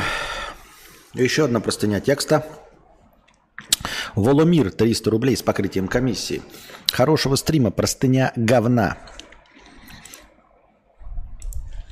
Как быть и что делать тебе? А, здравствуй, богатей, Константин. Так, я звук-то включил. Раз, раз, яйца тряс, проверка студийной аппаратуры. Да. так. Несколько раз слушал твои обсуждения насчет продвижения блога, и все по кругу. Странные идеи то стань космонавтом, то насри в ванную. Твоя отрицательная реакция, естественная. Все сворачивается, пока не надоест и по новой через месяц. Позволь немного подушнить и, возможно, помочь или нет. В моем понимании продвижение чего угодно – это кидание бутербродов, гипотез, в стену аудитории и смотреть, какой прилипнет. Бесконечный процесс говна – это всегда игра в долгую. Но я пиздец долго играю в эту игру. Уже заебался в нее играть. Мне бы и не приготовить такого дерьма. Так, Понятно, что многие э, продвинулись, оказавшись в нужном месте и нужное время, но раз не повезло, не значит, что ничего не делать, для, не значит, что ничего не надо делать для результата. Есть. Я не знаю, я читал это, может быть, у меня память опять моя просела, и я уже это читал.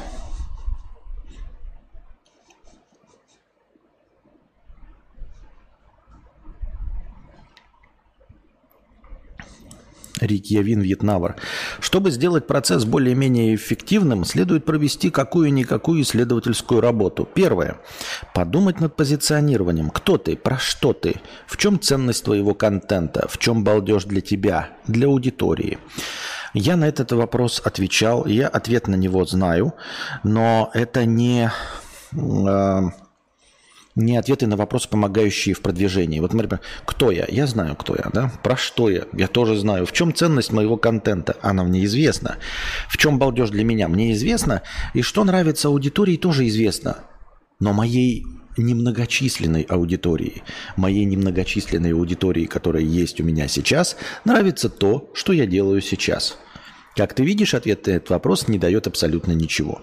Определить целевую аудиторию идеального слушателя – ну, определялся, пытались, и что? Опираясь на предыдущие два пункта, начать выстраивать воронку. Откуда брать новую аудиторию, как заказывать, как удержать, как побудить к подписке донату. А четвертое – развивать результаты итеративно, искать дырки в процессе, в рамках одного цикла, спринта, определять, что прокачивать, как померить, фиксировать результат. Ну и вот видишь, все, что до, до пункта 2 оно известно и никак не помогает. А пункт 3 а, сразу же начинается с вопроса, ответа на который я не знаю. Откуда брать новую аудиторию? То есть у тебя сейчас пункты – это как знаменитый мем с совой. Как нарисовать сову. Рисуете круг, рисуете круг, добавляете два кружка, добавляете детали, и потом сразу хуяк сова появляется. И вот так же у тебя – подумать про то, про то, кто ты, что ты, в ценность. Ну и все это знаю. А единственный важный вопрос, откуда брать аудиторию, все. Вот на этом, вот, да, вот на этот вопрос ответь мне, скажи сам правильный ответ. Вот и вот, вот и будет. А, что чтобы было проще, давай накину э, с вертушки пример. Позиционирование. Блогер без определенного места жительства, идеальный фон для рутины, фантомный старший брат батя. Польза, бубнящий фон для одиноких или скучающих. Да. Целевая аудитория – мальчики и девочки, а также их родители, которые достаточно много времени проводят в одиночестве рутине. Студенты, офисные работники, петухи-программисты, идеальный слушатель, условный Бенс Клаб. Слушает регулярно, донатит, не заебывает. Третье. Тут уже комплексная работа, с которой лучше попросить помощи у практикующего маркетолога-таргетолога. Вот это, третье знаменитое «Откуда брать аудиторию?». Как интересно, мы выяснили, какая целевая аудитория, даже на, на 25% состоит из программистов.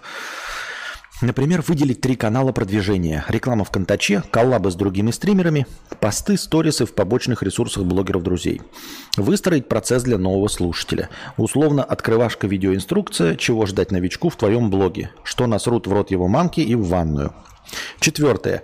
Пример, исходя из позиционирования видеорекламка в сторис в Контача с, текта, с текстом. Тебе одиноко бы, батя ушел за хлебом 30 лет назад бы, Заходи на стрим в среду 20.00 по Москве. Обсудим, как хуев мир и какие программисты петухи. Тратишь на это тысячу рублей, крутишь в течение двух недель.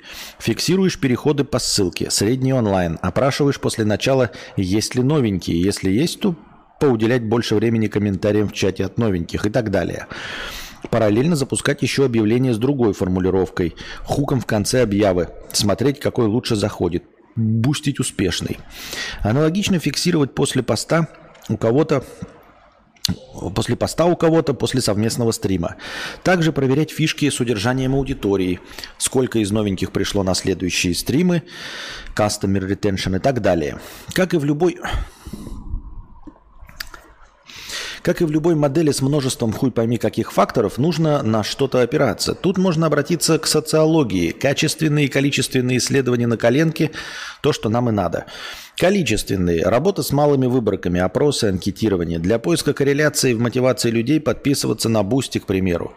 С этих результатов крутить целевую аудиторию и позиционирование. Google форма обычная – Серьезно, опросы и анкетирование, Google форма обычная. Сейчас мы будем э, новых подписчиков говорить, здравствуйте, вы пришли на мой канал Душнины от колхозника. А теперь, пожалуйста, пройдите по ссылке и э, потратьте всего каких-нибудь 183 минуты и ответьте на 350 обычных вопросов качественные. Чтобы больше узнавать модель поведения у идеального слушателя, проводить глубинные интервью с конкретными представителями.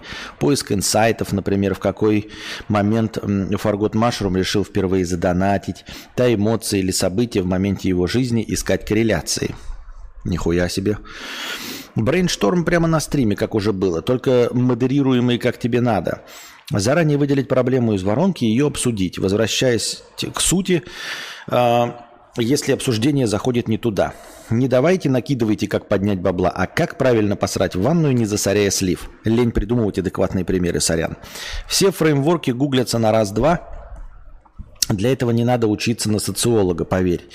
Звучит как инфо-цыганская хуета, понимаю. У меня жена работала таргетологом и продавала инфопродукты до февраля.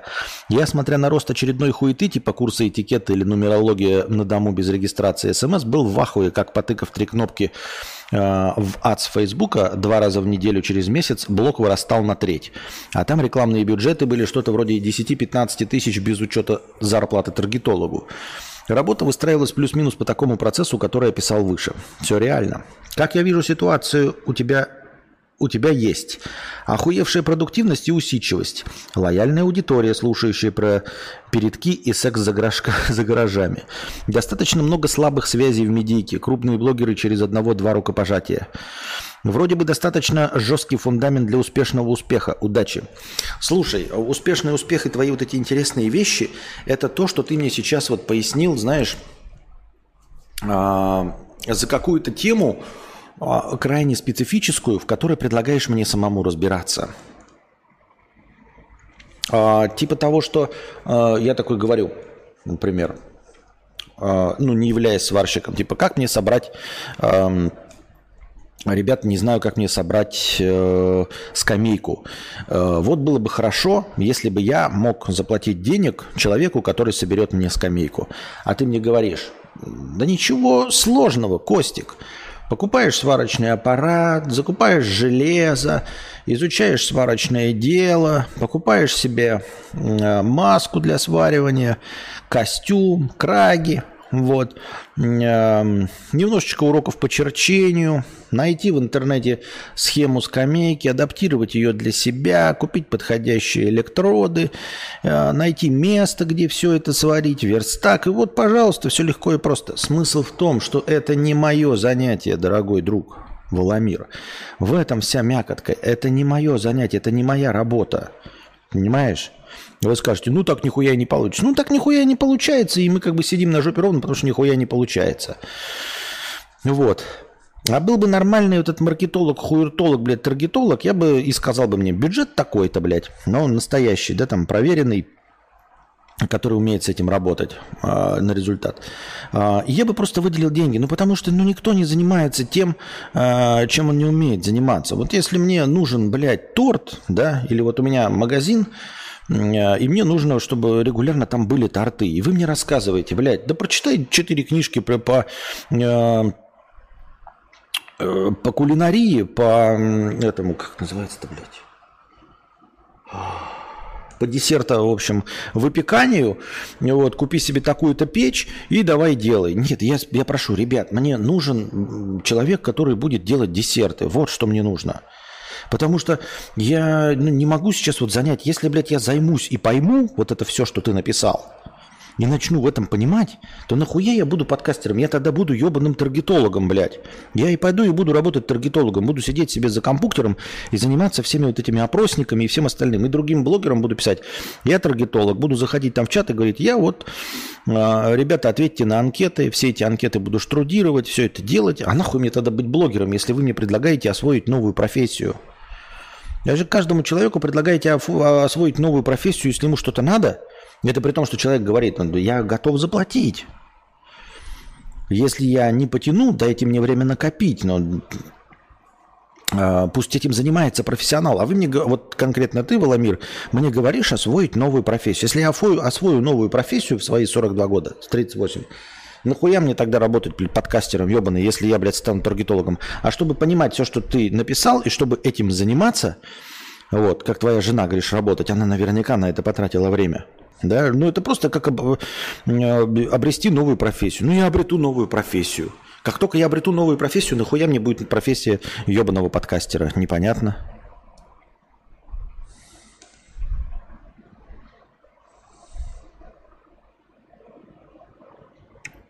Константин, чуть, если вам не трудно, отодвиньте микрофон от вашего благородного третьего подворотка, то перегрузы. Серьезно? Перегрузы?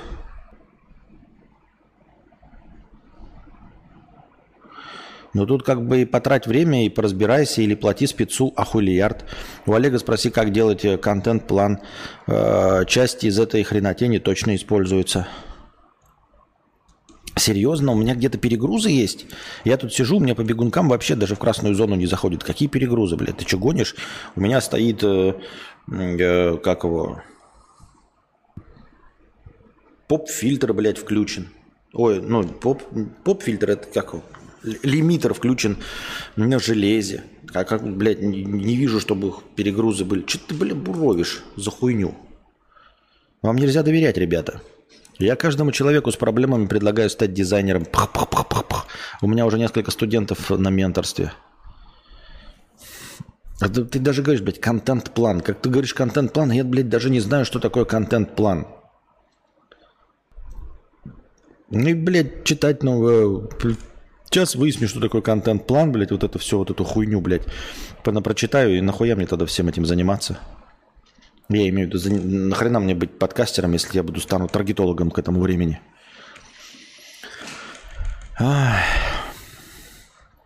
Антон Фрёс, 100 рублей с покрытием комиссии. Костик, привет. Я в шоке. Хотел бы себе такое. Тут ссылка на YouTube. Сейчас я гляну, что это за хуйня, блядь. Евротрек симулятор. И чё?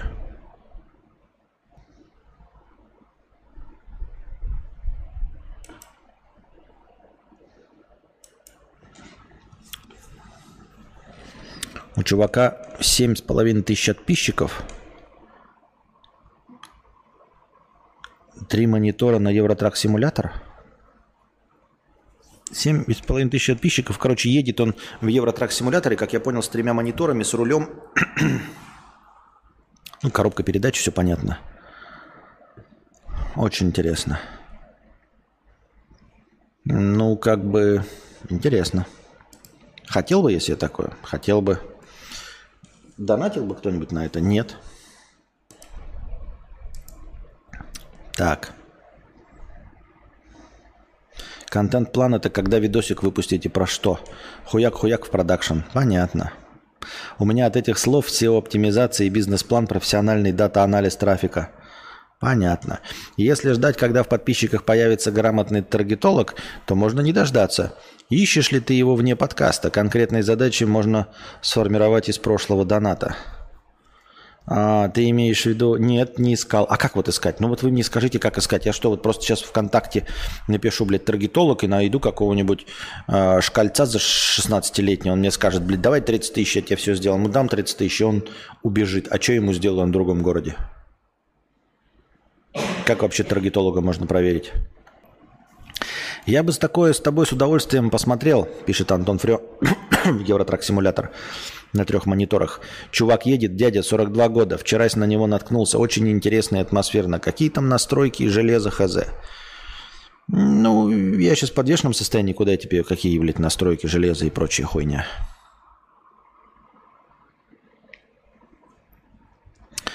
Дмитрий Александрович, 500 рублей с покрытием комиссии. Спасибо большое за покрытие комиссии. Опять простыня текста. Сегодня у нас день простыней текста. Компетенция в работе или как получить заказы без рекламы. Костик, давно хотел рассказать тебе свою историю о том, как я зарабатываю деньги с 2017 года, не давая никакой платной рекламы. Возможно, тебя это натолкнет на какие-то новые мысли, а возможно и нет. Никаких выводов не будет, просто моя история.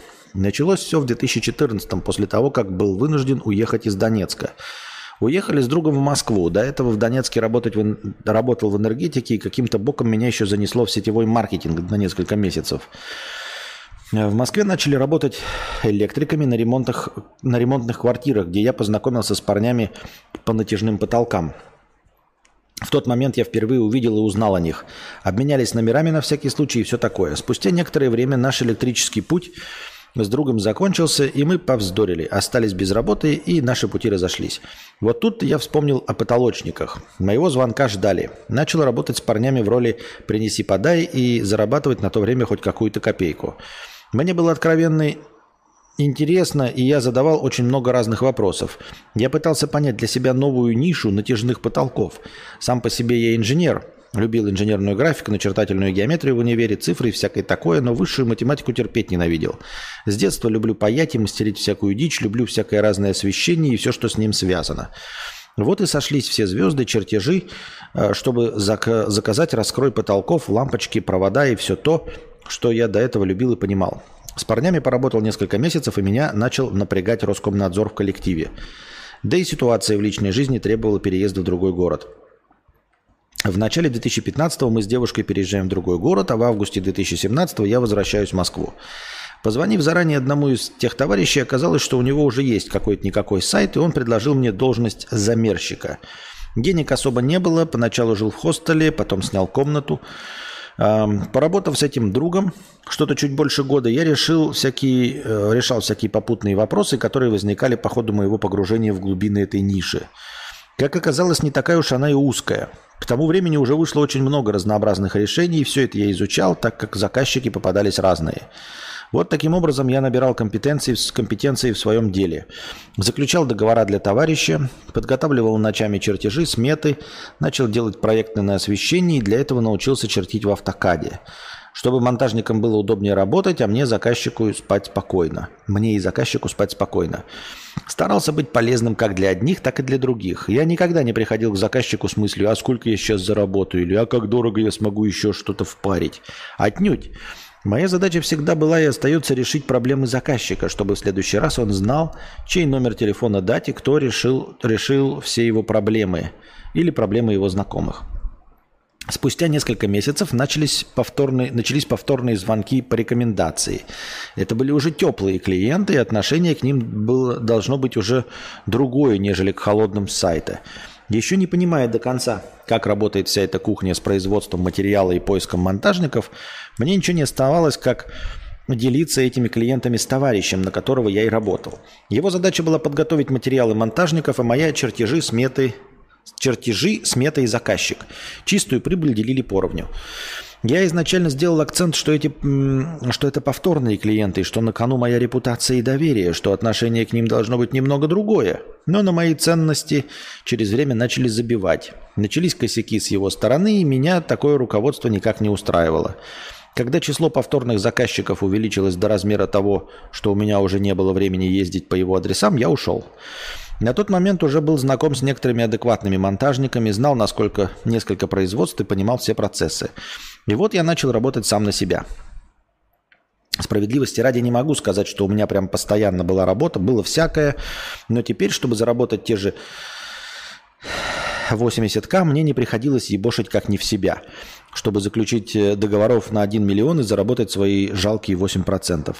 Да и теперь я сам себе начальник и все делал так, как хотел изначально. Монтажники, видя, что я делаю такие проекты, что я компетентен в сложных решениях, что я могу поехать и грамотно пообщаться с заказчиком, начали мне отдавать своих клиентов, чтобы я все подготовил. Да, я брал 10%, но монтажники вообще не парились по поводу, все готовил я. Время шло, разные новые знакомства, сложные дизайнерские проекты, требовательные заказчики и все в этом духе. Так вот, к чему вся эта история? Когда ты компетентен в чем-то, и у тебя не стоит, не стоит цель срубить бабла здесь и сейчас, а стоит цель помочь заказчику решить его проблемы и при этом максимально рационально потратить его средства, то деньги придут сами собой. На данный момент я работаю с дизайнерами, монтажниками, с заказчиками, с мебельщиками, с отделочниками и всеми смежными. Я связующее звено между всеми. И да, старайтесь по возможности благодарить людей за то, что они дают вам работу. Возможно, и вы когда-нибудь дадите работу им, а их благодарность может быть в разы больше. Рекомендуйте качественных людей, за которых не стыдно, и пусть рекомендуют вас. Не думайте о деньгах, думайте на перспективу. Оно того стоит, имхо по скрипту. Мне так и не пришлось за все время давать какую-либо рекламу. Я и есть реклама. Нет, ну это хорошо, когда ты и есть реклама, а я вот не есть реклама. Я, например, не есть реклама. Ну, то есть, видимо, я не настолько хороший работник, как ты, а, чтобы привлекать только со своей деятельностью и чтобы люди приходили благодаря сарафанному радио. О, если бы это работало, ну, если бы я был хорош, да, если бы люди делились моими видосами, вот мы вернемся э, к твоей концепции. Ты хорошо делаешь свою работу, и люди делятся э, твоими контактами с другими людьми, которые, возможно, захотят воспользоваться твоими услугами. А я вот делаю свою работу, но почему-то никому не хочется делиться результатами моего труда и рекламировать меня. Я guilty pleasure. В хорошем, плохом смысле. Ну, скорее в том смысле, что я не особенно интересен, потому что если бы я был особенно интересен, как любое хайповое там хайповое явление, как в ТикТоке или музыкальное, или блогерское, то, наверное, моими видосами бы делились, и ко мне бы приходили новые подписчики. А тут получается, что люди сидят такие, ну вот представим, как на твоем примере, да, это значит так. Ну, я, конечно, потолок он сделал. Я, в принципе, в принципе, доволен. Наделал долго. Проблемы были, да, он их решил. Но как-то, блядь... Могу ли я взять на себя ответственность и порекомендовать кому-нибудь из своих знакомых, тебя, Константин, как э, планировщика? Да что-то нет. Ну, то есть как бы меня мой потолок полностью устраивает. Да, у меня возникали проблемы, и ты их решал. Но как-то не осталось такого ощущения, что и всем остальным ты так решишь. Что и всем другим ты этот потолок сделаешь хорошо. Что люди потом мне не плюнут в харю. И вот так же и здесь. То есть вы такие, ну, я-то готов его слушать, но из моих знакомых точно никто не будет. Вот. Возможно, вот это оценка качества моего труда. То есть все, все свелось вообще-то в твоем рассказе к тому, что ты, не, ты рассказываешь, вот я сделал там это без рекламы. Как зарабатывать без рекламы? Нет, на самом деле ты сказал, я делаю свою работу хорошо, настолько хорошо, что работа сама находит меня. Ну, заебись. А я вот делаю работу так, что сама работа не находит меня.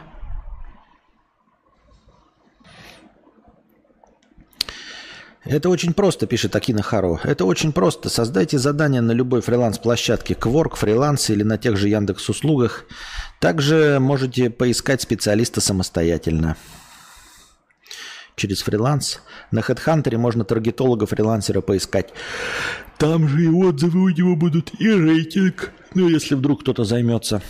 Ну ладно, вот эти советы я себе в очко коперну.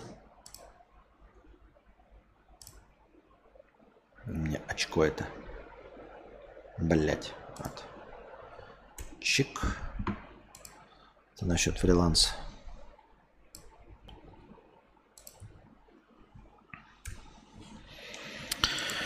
Также я уверен, что ваша потенциальная аудитория много больше, чем та, что присутствует на стриме. Проблема не в контенте, а в том, чтобы правильно вас представить другим. Ну вот как... Нет.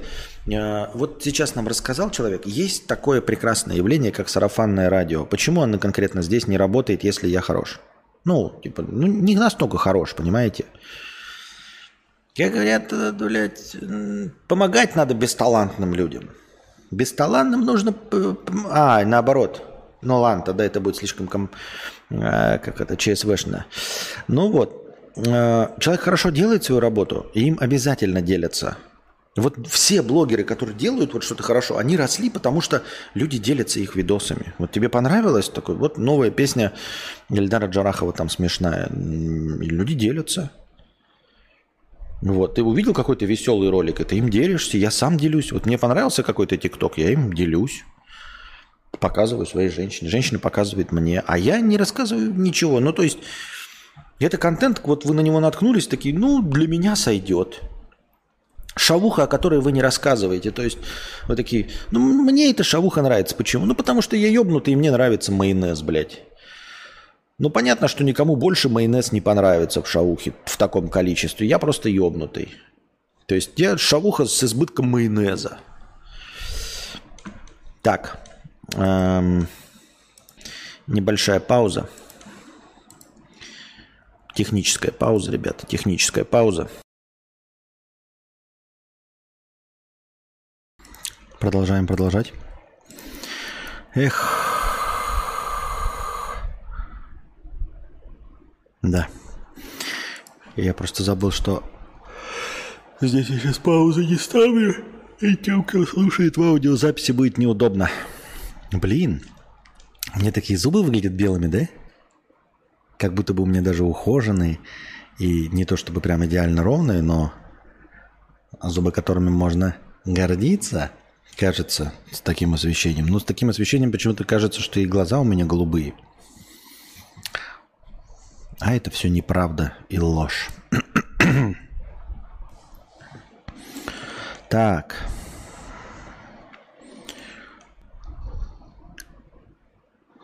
Не, ну если не скипать и читать духоту из начала стрима, то кто из новеньких такое будет терпеть сидеть? А, ну, мои стримы как бы имеют э, свой формат. А формат заключается в том, что я по много часов каждый день, и в том числе и духоты. То есть это, это, это формат. Это так же, как э, ежевечерние там, часовые новости по Первому каналу. Э, конечно, часть из этих новостей полная говна, не, не влияющая ни на кого, но тем не менее это все равно часовой формат. Рейдер пишет, я честно пытался друзьям, друзьям рекомендовать, сказали, что им не зашло, слишком душно. Ну, как бы, да, вот, вот это мне понятно, вот этот честный ответ мне понятен. А вот пообсуждал 5 минут, нашел проблему, что людям нечем делиться. Например, формат карпоток форсить в таргете, через них перенаправлять на стримы. Канал для попадания воронки готов. Это же надо делать э, карпотки, вот. На самом деле скучно, на самом деле скучно, и с этим ничего не поделать. Такой вот я скучный человек, и, наверное, я просто ну, всю свою аудиторию уже набрал.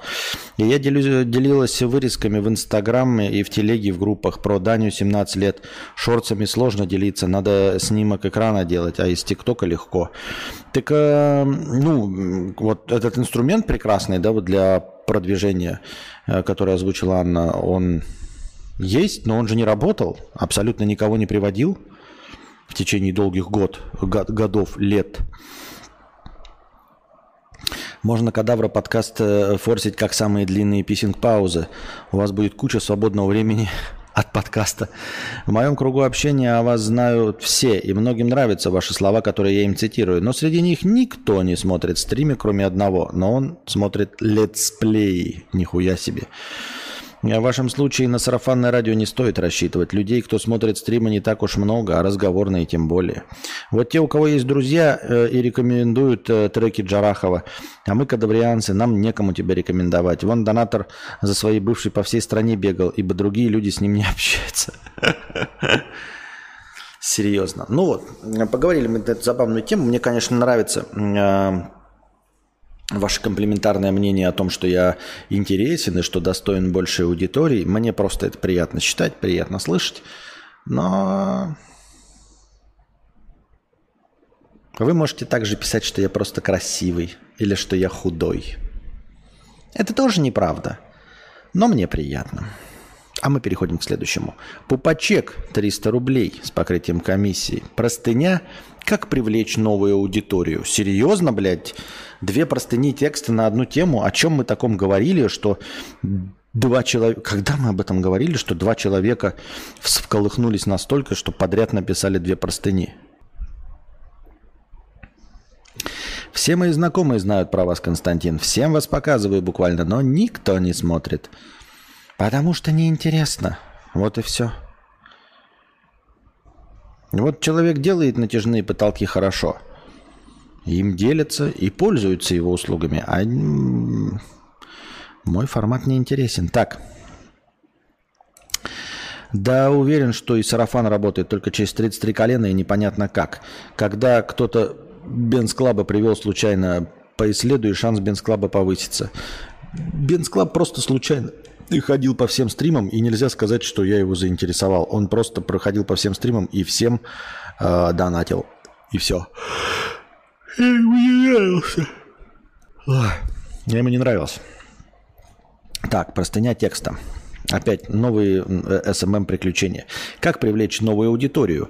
Я, конечно, маркетолог говна, но слушая твой последний подкаст, пришла очевидная идея.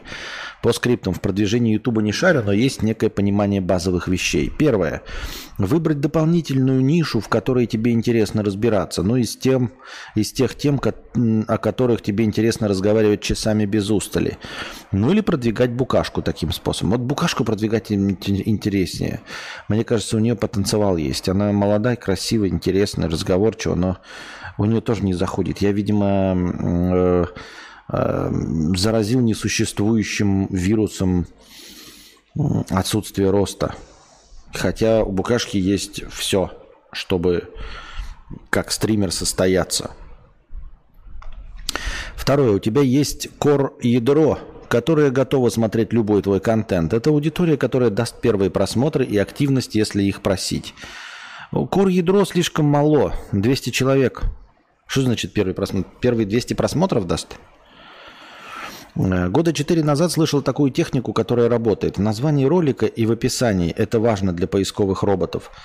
Э, и как обычно, на обложку тоже их выносим. Красивой обложки не обязана быть главной информативой, информативной. Красивая обложка не обязана быть главной информативной. Тогда в поисковиках Яндекса и Гугла плюс выдача Ютуба будет появляться твои ролики. Особенно это актуально для инструкций типа «Как что-то сделать». А, а если мне не интересно, как что-то сделать? Если для меня нет других тем? Если все, что для меня интересно, я озвучиваю в стриме. Вот ты говоришь найти еще для себя какую-то нишу. А какую нишу найти? А кино я говорю в своем подкасте. Вот, о книжках тоже здесь говорю, о музыке тоже здесь говорю. Все, что меня интересует, я и озвучиваю в подкасте. Тут и суть в том, что мы забываем, вы задаете вопрос позиционирования. У меня ежедневный, ну он не получается сейчас по техническим причинам, но вообще-то ежедневный разговорный жанр успокоительного формата. Просто бубнешь на фоне во, во время э, каких-то рутинных занятий. Вот, и поэтому я говорю абсолютно все, что приходит мне в голову. Где и как искать запросы? Идем в WordStat, WordStat Яндекс.ру. А, на что стоит обратить внимание? Первое. Хорошо отрабатывают темы от 600 запросов в месяц. Важно, там есть возможность посмотреть динамику спроса через историю запросов. Нужно попасть в тренд. Вот, кстати, попасть в тренд. У меня был формат э, активность ради хайпа и подписаты. Помните, я брал какую-то хайповую тему и ее э, разжевывал то, что я по ее поводу думаю. Конечно, формат сначала показался э, спорным вам, потому что без подготовленного сценария, без ничего. Но, тем не менее, э, в конце концов, он вам полюбился, и вы сказали, что это забавно и интересно, так как отдельные новости. И мякотка была в том, что там была отдельная превьюшка по теме, и э, название по теме. Вот там ты пишешь вверху, что раньше я так делал, э, действительно называешь файл, вот прям сам файл, который заливаешь, точности так же, как называется э, ролик вот, который ты потом пишешь в названии. И якобы это должно как-то продвигать. Естественно, это не дало никакого результата. Э, об этой хитрости я знал 100-900 лет назад и пользовался этим еще на карпотках. Дальше из широких запросов идем вглубь. И это я к тому, что ты говоришь, вот 600 запросов в месяц. А активность ради хайпа и подписоты, она и была о том, что я беру тему, которая вот сегодня щелкает, и я сразу же снимаю на нее ролик. И указываю в хэштегах, да, условно там депортировали Никоглая. И я сразу снимаю. Депортировали Никоглая Архип. У меня на превьюшке Никоглай, в названии Никоглай, депортировали Никоглая, я об этом и говорю. То есть максимально э, интересная и поисковая тема. Вот. И Архип не работал. Архип не работал. А, посмотри видеоинструкции на тему, как составить семантическое ядро или парсинг ключевых запросов. Ну вот опять, Дальше из широких запросов идем вглубь и выявляем истинные интересы аудитории. Посмотри видеоинструкции на тему, как составить семантическое ядро и парсинг ключевых запросов. Послушайте, ребята, как только я сосредоточусь на чем-то, я человек обучаемый. С возрастом, конечно, уже нелегко и не быстро обучаемый, но обучаемый. Как только я возьмусь и выясню, что такое семантическое ядро и парсинг ключевых запросов, я обрету новую профессию, в которой смогу зарабатывать такие же деньги, как здесь. Зачем мне этим заниматься здесь? Но это же совершенно другие знания. Ты прямо сразу кидаешься терминами, о которых я вообще не в курсе. Не в курсе. Собираем таким образом список тем для видео и потом парсим по нему YouTube подсказки в Rush Analytics. Парсим подсказки в Rush Analytics. Я в ахуе вообще. Я, во-первых, даже не знаю, что значит слово парсим. На выходе у тебя получается список тем с явным интересом аудитории. Важно делать именно такие видео в рамках одной темы. Если человек посмотрит три твоих видео, включаются алгоритмы YouTube, которые будут делать дальше, дальше рекомендовать тебя этому человеку. Ты, наверное, и сам это замечал, когда что-то ищешь, посмотрел 2-3 видео одного автора, а потом тебе его другие видео рекомендуют постоянно. А если удастся собрать большую аудиторию, не знаю конкретное число, включаются алгоритмы пересечения аудитории между каналами и будут рекомендовать твои видео. Это интересно подписчикам канала Лебедева. Повторюсь, я не разбираюсь в продвижении Ютуба, но вроде как логичные действия. Если ты думаешь, что для того, чтобы записать такие видео, нужно быть экспертом или иметь дипломы, то нет. Ты и сам знаешь, что 90% таких видео просто пересказывают друг друга или статьи из интернета, э, которые также переписываются по 10 раз одно и то же. Я не понимаю, какой в этом смысл. Ну вот, блядь. Ебать, блядь, картинка через 40 страниц. Вот. Э, ты хочешь, чтобы я просто себе новый заработок нашел, какой-то анонимный канал, на котором рассказывал инструкцию, как завязать шнурки, если э, она э, гуглится аудиторией, просто завязать, записать свое видео, как завязывать шнурки? Очень интересно.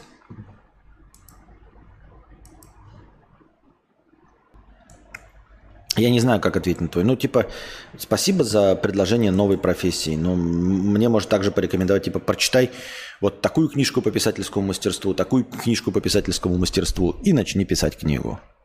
Ну, собственно, совет такого же уровня. Либо начну, либо нет. Но, как бы, книжка, мне кажется, больше в ваших интересах.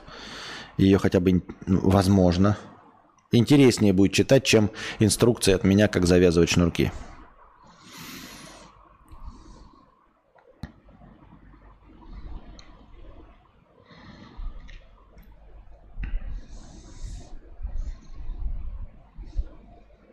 Да это SEOшник.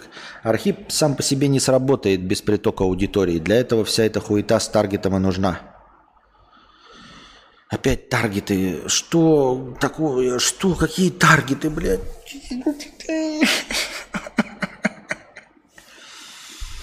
Если взять сейчас Twitch э, в ру-сегменте Just Chatting, первые 15 стримов имеют всего 23 тысячи зрителей. Среди них 15 тысяч у АВГ и Моргенштерна. Остальные 8 плавно размазаны по геймерам и сиськам. Ну и что? Adult Swim 222 рубля с покрытием комиссии. Привет, Константин. Сейчас заканчивается первый безвиз в Таиланде. Собираюсь на месячный run, border run в какую-нибудь ближайшую страну. Пока в планах Куала-Лумпур. Расскажи, пожалуйста, про продление ваших виз во Вьетнаме. Ты делал военное продление, Е-визу или прям надолго? Спасибо. Я не знаю, что такое военное. То есть я знаю, что такое военное продление, чем оно отличается и что значит прям надолго. Это как бы максимум на три месяца, пока мне, как известно. Потом опять на три месяца делать. Я это э, рассказал в начале э, сегодняшнего подкаста. А, других способов я не знаю. Дальше идут только женитьба и, и все. Ну и работа.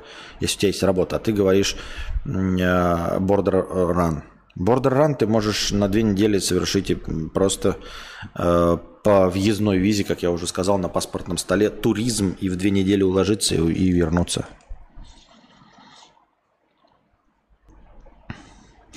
Я читал, что футболисты получают в среднем 500 тысяч евро. Попробуй вкатиться в футбол. Вроде несложно, надо по мячу бить. Вроде подводных камней никаких. Абсолютно верный пример. Даже лучше, чем э, я бы не смог придумать. Потому что уже вечер для у меня-то э, 4 утра с половиной. Действительно.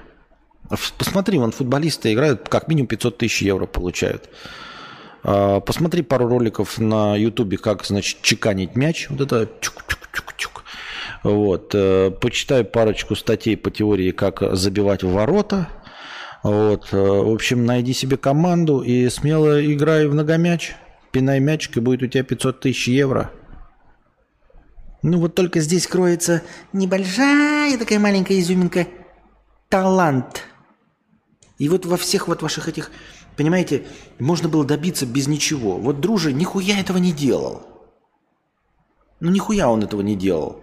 Вот эти ваши таргеты. Нет, потом, после первого миллиона, чтобы стать трехмиллионником, может быть, там и были эти таргеты ваши, парсинги, Rush какая-то еще seo хуйня. Но первый миллион он заработал просто потому, что он делал качественные ролики, талантливые. Люди сами ими делились, и не было там, блядь, в названии ролика, совпадающем этом, не было там 58 хэштегов а, по вардстату Яндекса. Нихуя этого не было. Не надо мне чесать. Просто вот, понимаете, чтобы быть миллионником, нужен талант. У меня таланта нет. Все вот. Вот схлопнулась картинка.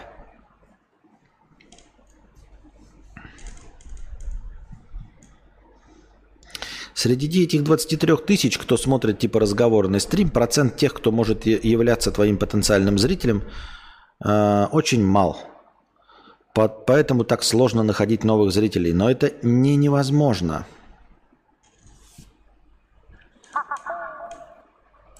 Понятно.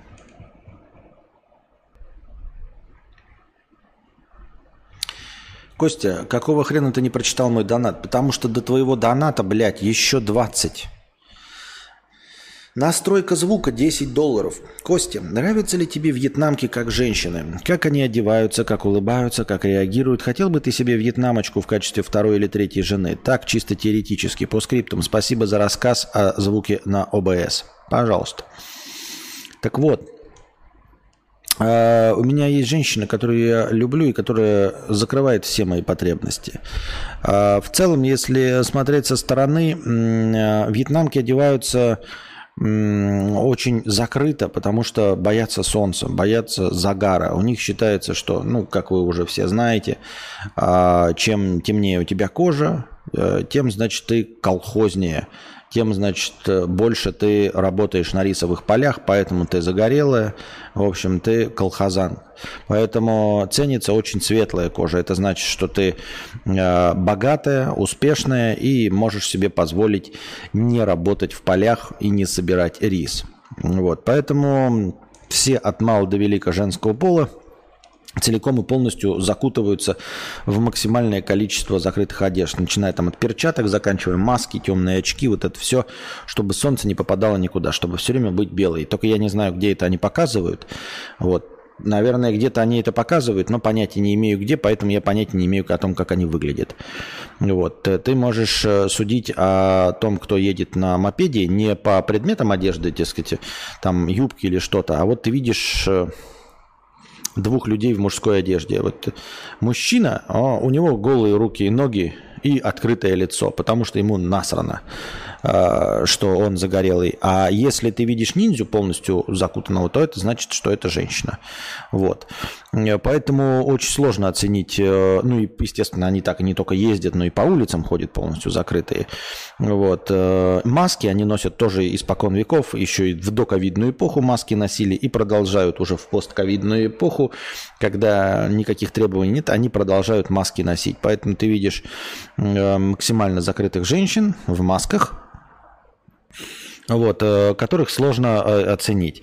А, как они там улыбаются и реагируют, я не знаю. Но это тоже все не объективно, потому что, естественно, продавцы и люди сферы услуг в туристической зоне реагируют максимально дружелюбно, хотя на самом деле могут так не относиться. Вот. И это не черта какого-нибудь пола или какой-нибудь национальности. То есть, если люди вообще, в принципе, понимают, что э, часть их заработка зависит от э, туристов, то надо просто улыбаться. Это э, показатель не глупости человека. Вот и все. Хотел бы ты себе вьетнамочку в качестве второй или третьей жены?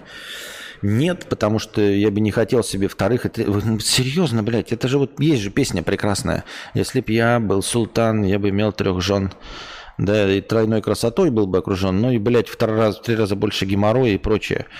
Э, вы не забывайте, дорогие друзья, дорогие мои мужчины, э, вы благодарите законодательство, благодарите законодательство, что вам запрещено многоженство. И также дамы, дорогие, э, вы поймите правильно, что запрет на многоженство и многомужество – это закон, защищающий нас всех – психику и все остальное нас всех. Это, это в интересах каждого из нас. Этот, этот, этот запрет, он не направлен на то, чтобы сделать вашу жизнь хуже.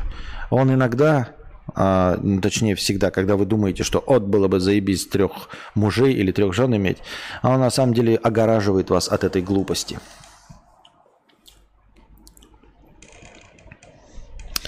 Прошу вас, будьте более оптимистичны. Если вы поищете таргетолога, новые зрители обязательно придут. Я оптимистичен как никогда. Ну, то есть я вообще всегда оптимистичен.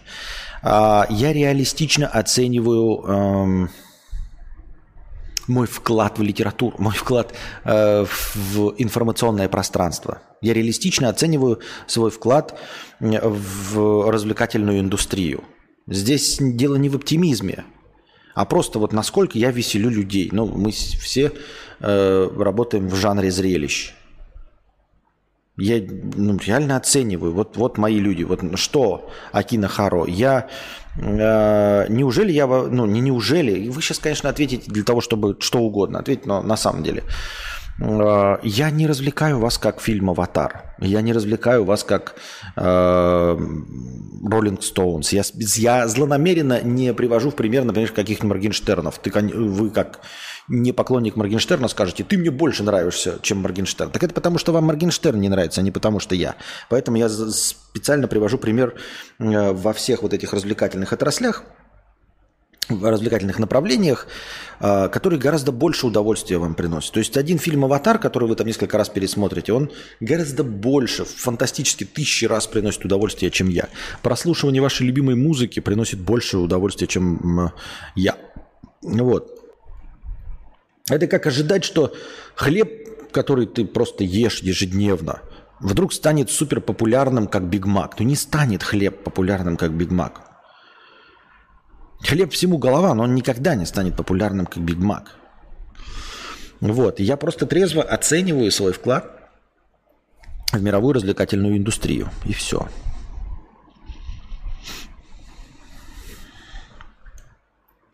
Аноним 300 рублей с покрытием комиссии. Константин, вроде слушаю твой подкаст и, и, может, пропустил, но не слышал. Был ли гайд, это вот и сегодняшний, да, был уже предводитель белгородских индейцев. Раз, два доната, три доната по 50 рублей с покрытием комиссии. Спасибо большое.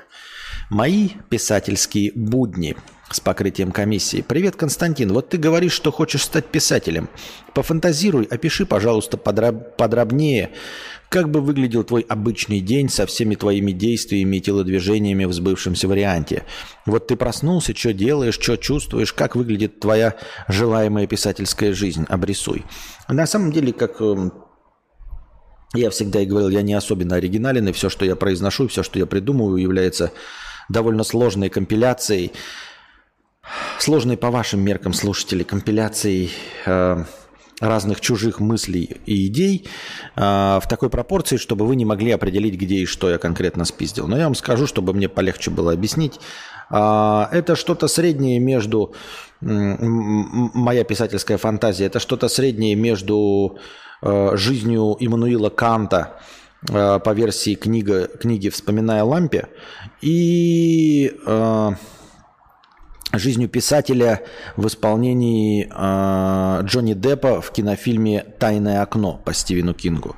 То есть я представляю себе, что мы где-то живем э, в Рейкьявике, или просто где-нибудь в Норвегии, где-нибудь поодаль от людей. Ну, не так, чтобы далеко, чтобы пришли маньяки и зарезали, но просто в дорогом, скажем так, районе, где дома стоят на приличном расстоянии друг от друга, где ты можешь уединиться, вокруг тебя лес, какой-нибудь современный э, скандинавский домик, чтобы он там, знаете, стоял на каких-нибудь высоких сваях. То есть я не против чего-нибудь такого э, дизайнерского красивого. Ну, мы же просто мечтаем, почему бы и да что-нибудь такое э, обязательно отдающее дань традициям э, скандинавской вот этой такой домашней архитектуры и при этом что-то футуристичное. То есть вот как домик деревянный, но нас на высоких сваях с высоким крыльцом.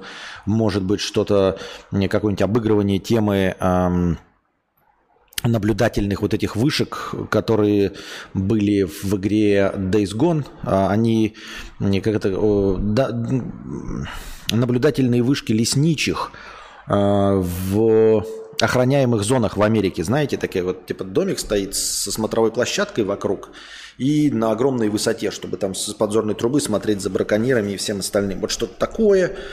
Э, либо даже вот в таком же домике лесничего э, где у тебя есть холодильник, электричество, высокоскоростной интернет, какой-нибудь, может, на солнечных панелях это все, а, либо что-то наподобие дома на берегу песчаном, как в последней части Хитмана, которая не иллюзорно ссылается на образ из кинофильма «Гострайтер» с Эваном Макгрегором. Смотрели? Где там как раз писатель-негр, он там писал, по-моему, за героя Пирса Броснана. И вот тот его пригласил к себе в дом, и вот этот дом такой, знаете, на песчаном берегу моря, и вот там ветреный такой берег, э, э, где растений ничего нет, а волны шумят обязательно где-то вдали. Он не прямо на берегу стоит, и там такие окна в пол, чтобы ты вот стоял и видел, как простираются вдаль дюны а, холодного песка. И вот просыпаешься, а дальше идет что-то наподобие, вспоминая лампе, там описывается эм, распорядок дня Иммануила Канта. Я не знаю, правдеподобный он или нет, но, в общем, просыпался он очень рано, где-то в 5, в, в 4, в 4, в 5 утра, и сразу же садился голодным за стол и занимался работой. То есть каждый день, я не знаю, сколько трудов тоже был написать э, этот э, Иммануил Кант, если он вот прям регулярно, каждый день, он просыпался, садился за письменный стол и работал, то есть писал. Писал он в районе до 10 или до 11 утра, до того времени, как вся остальная праздная богема, к которой относился Иммануил Кант, э, просыпалась. Вот. И после этого у него было свободное время. То есть он отдавал э, работе огромное количество времени, от 4 до 5 часов с самого сранья. И потом начинал завтракать. Потом к нему приходили всякие прихлебатели и приживалы, как в книжках Тургенева и Чехова. И вот они там обедничали, точнее завтракали что-то с 10 или с 11 утра и до 3 часов дня. Могли задерживаться до 4. Потом, значит, там Иммануил Кант шел гулять по городу. Вот. И все твои друзья просыпаются в 10-11 утра, и для них ты тоже такой же праздно шатающийся богемный представитель, хотя на самом деле ты до этого 4 часа отработал свое. Отработал с утра на голодный желудок и с чувством выполненного долга писательского отдыхаешь себе. И не, а, работа не отвлекает тебя от развлечений, а во время развлечений ты а, полностью выпол- выполнивший свою задачу человек. Вот. Ну а вот э, этот герой Джонни Деппа в фильме «Тайное окно» это тоже примерно то же самое. Вот там домик какой-то стоял на пригорочке на спуске со скалы, тоже деревянный, очень большой, просторный, так, чтобы можно было и на тахте полежать, и посидеть за ноутбуком, за столиком. Вот. Лучше бы, конечно, быть при этом жаворонком, чтобы вот с утра пописал и весь день свободен. Я такой человек, знаете, э, люблю дела Э, бюрократические, там, с документами, чтобы они были с утра или вообще, чтобы дела э, были запланированы на утро. А, потому что терпеть не могу, знаете, просыпаться и шататься, допустим, до 4 часов дня, зная, что вот в 4.30 надо пойти в какой-нибудь МФЦ э, и там отстоять какую-то очередь. Ты вот весь день, ты не можешь себе позволить э, наслаждаться этим днем, я не знаю, пивка прибухнуть, там, погулять или в кино не пойдешь, вдруг там опоздаешься, хуйня. А если ты с утра дела делаешь, то потом весь день свободен. Это прикольно. Поэтому хотелось бы, конечно, регулярно. Вот, то есть я мечтаю, на самом деле, во всех этих просто визуальных образах, э, писательская работа именно регулярная и с утра. То есть я с утра проснулся, там взял кофе, я завтракаю не сразу, у меня не сразу просыпается голод, и с утра ты сидишь там какое-то время, пусть небольшой, но регулярно с утра ты пишешь, что вот ты пописал, муза, там, ну музы нет, вдохновения, мы в это все не верим, а, дисциплина. Прописал три часа, потом закрыл и все. И у тебя весь день свободен. Больше ты ничего никому не должен. То есть ты задачу свою писательскую выполнил. И вот чтобы так каждый день ты просыпаешься, вот как ты проснулся, взял кофе и сидишь три часа пишешь. И после того, как ты три часа пишешь, ты с чувством э, исполненного долга закрываешь ноутбук или выключаешь там компьютер, и дальше можешь набухиваться, гулять, идти в кинотеатр, что угодно делать, заниматься какой-то хуйней, но главное, что у тебя э, полностью вся твоя ответственность тебя снята, что ты гражданин, который приносит пользу. Когда вы сравниваете себя с музыкантом или фильмом, это то же самое, что если бы вы хлеб сравнивали не с едой, а, например, с натяжным потолком. Нет, как это я? Что? Я прихожу к вам за другим сортом развлечений, которые не получишь ни от фильма, ни от музыки, ни от чего другого. Думаю, многие со мной согласятся, иначе бы не сидели здесь. Так вы все способные получать э, удовольствие от этого guilty pleasure, от этого э, постыдного удовольствия от постыдного удовольствия. Какой я прекрасный оратор.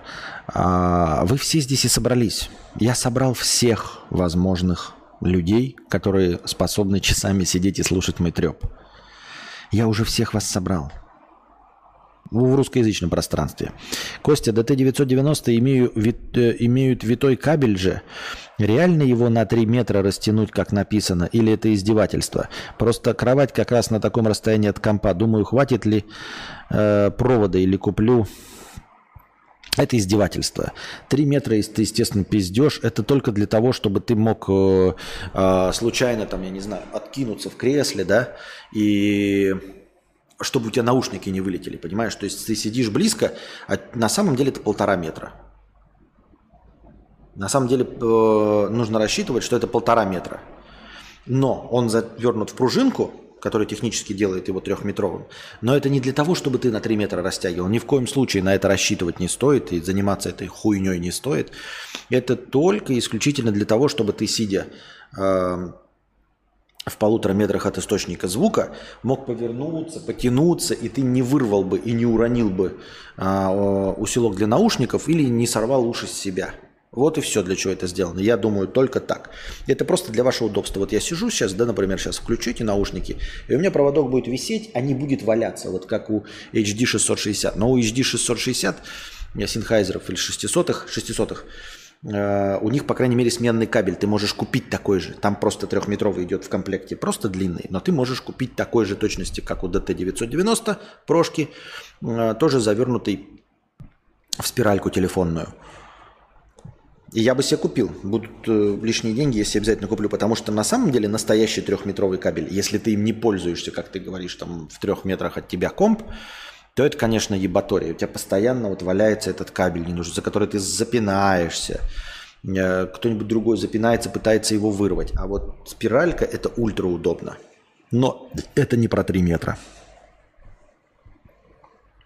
А, кстати, этот эхо-то есть, мешающее вам прослушивание? Ну, микрофон должен быть стандартный, голосовой, но он все равно хороший, может и ловить.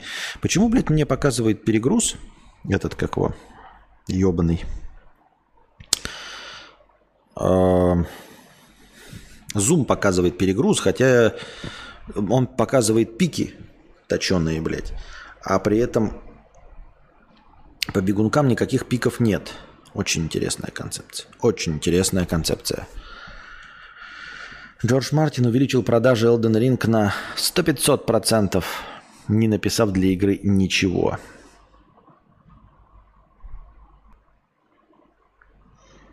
Эхо есть, но не мешает. Ну и хорошо. Не значит обычно. Ну, понятно же, что не э, радиостудия. Но главное, что сейчас по звуку хорошо. Вы бы могли слушать это в наушниках в качестве аудиострима, правильно? Сейчас хорошо, это вам не с телефона, это вам не с телефона с, с микрофоном. Это, это по классике, я правильно понимаю? Аудиовариант этого подкаста можно слушать в подкаст-ленте. Если бы прилетели инопланетяне, и вы бы спросили их, я собрал всех зрителей, они бы ответили, что вы не собрали даже десятой части. Говорю за них, так как я с Нибиру. Даже десятое не собрали. Это значит, сколько у меня сейчас зрителей? Боебаная аналитика. 214. А могло бы быть 2114. Но, э, понимаете, это меня не делает даже на уровне...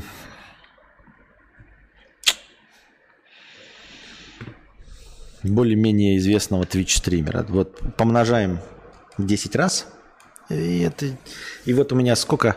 17 тысяч подписчиков да, на канале. 17 тысяч умножаем на 10. Получаем что? 170 тысяч. Нельзя сказать, понимаешь, если вопрос идет о том, чтобы стремиться к 170 тысячам подписчиков на канале, если речь идет о том, чтобы вырасти с 200 зрителей до 2000 зрителей, ну, в стриме, да, это хорошо. Но в целом, как бы, я не стану известней. Меня не будут узнавать на улице, если у меня будет 2000 зрителей на стриме. В смысле, сверчки и цикады бесит? А как же те шикарные моменты, когда кадавр шутит и на фоне сверчки? Эхо есть, но оно бесит гораздо меньше, чем сверчки и цикады, когда ты был на улице. А что, не надо, что ли, X10 онлайн поднять? Да надо, надо, конечно. Предводитель Белгород так. И хо-хо, и бутылка ромбабы.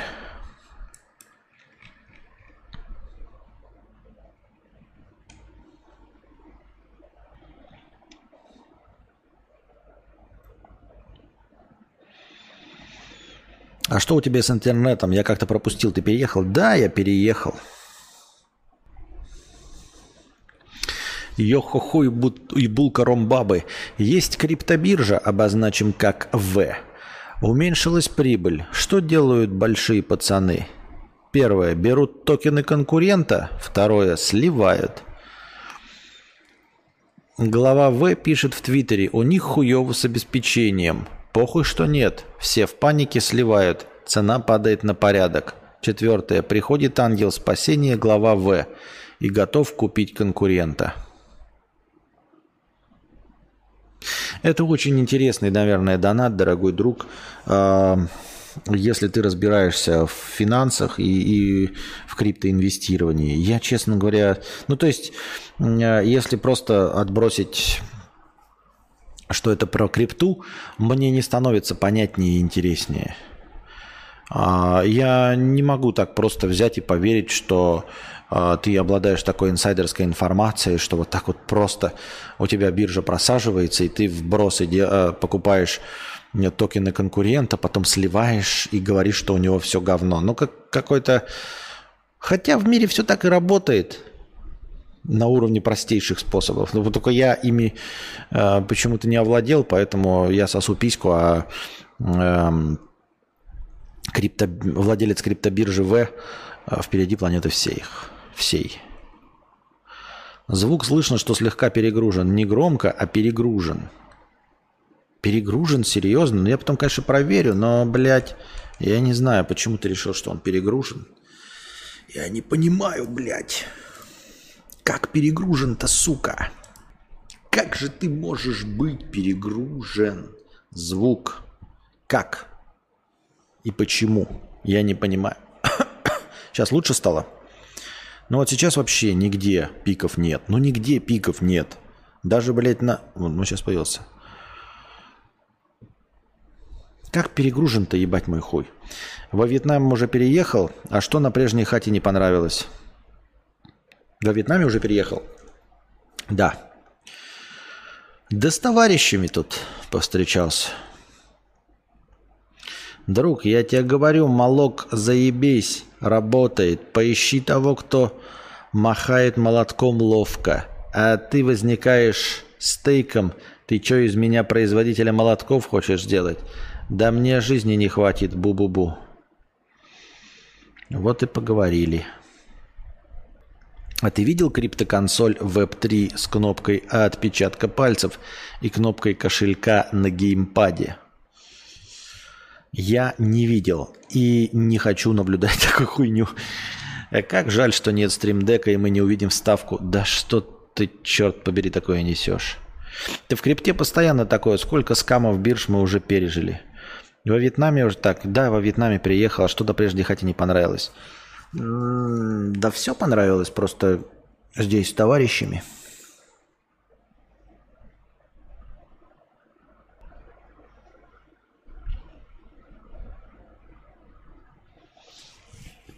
Я вообще тихо разговариваю, чтобы дружи не разбудить он ну, до этой стенкой.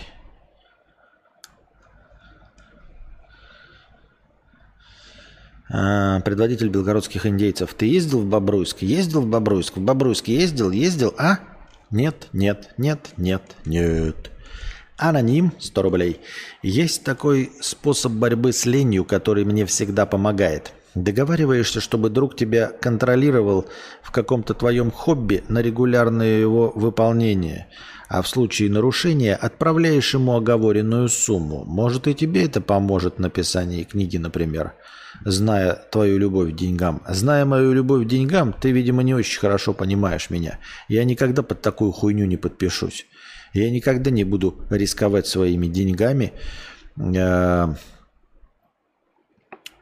из-за своей лени. Я просто никогда это не объявлю.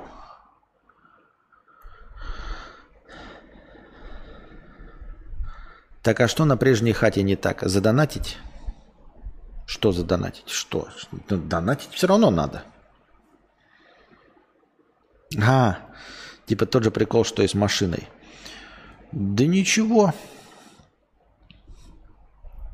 А друже на отдых или на отдых? На отдых. Друже красивый мужчина. Поздравляем и не осуждаем. А инстасамка еще с тобой? Нет. Или что ты имеешь в виду?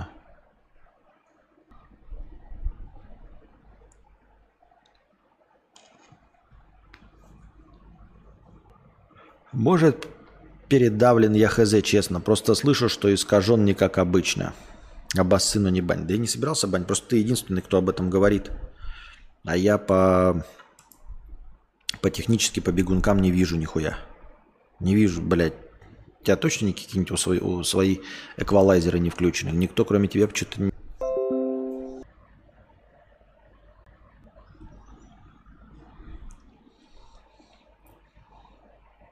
Вернулась. Просадочка какая-то в интернете была. Вот э, меня интересует, дорогие друзья, а что за хуйня? Вот у меня переподключение интернета, даже к той же самой, или все мои приложения пытаются заново войти в мои аккаунты Гугла. То есть у меня э, в среднем, э, видимо, после разрывов интернета открываются просто. У меня никогда такого не было. То есть раньше, ну и в других компах, там, типа, ну, интернет прервался или переподключился к другой сети, у тебя не перезапускается все. А тут такое ощущение, что вся сразу, э, все логины слетают.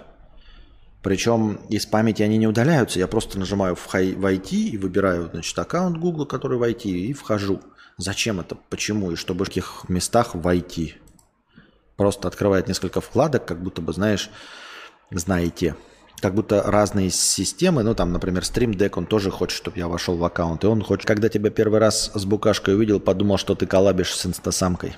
А, это потому, что букашку увидел сразу с короткой притчей. Так-то она потлаче всегда была. Возможно, динамический IP, почему-то Google это воспринимает как релокейт какой-то. Так это постоянно такое везде. Ну, то есть везде динамический IP, там, например, в, в аэропорту в Сеуле, например, такая хуйня, я не знаю. Александр, 50 рублей. Мужику из прошлого стрима, ты не веришь, что жена устает э, с детьми год и три? Сам посиди-ка с ними денек. У меня одна дочь три года, и если никто не помогает, то после дня с ней ты падаешь без сил. Два раза в месяц это тебе еще везет. Хочешь секса? Ну так бери детей на себя, сам потом уснешь без сил. Каналья Мибледи. 50 рублей. Зашел с компа на Алиэкспресс впервые за долгое время.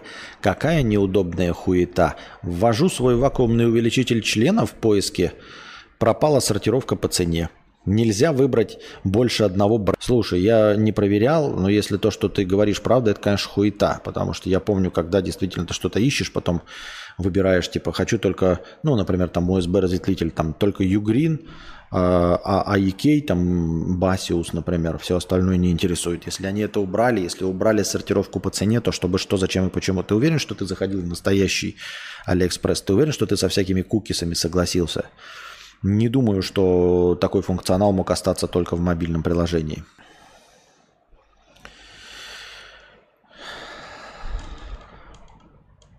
Аноним 50 рублей. Коничева показался вам тихим, да, в моем стриме? С телефона утром.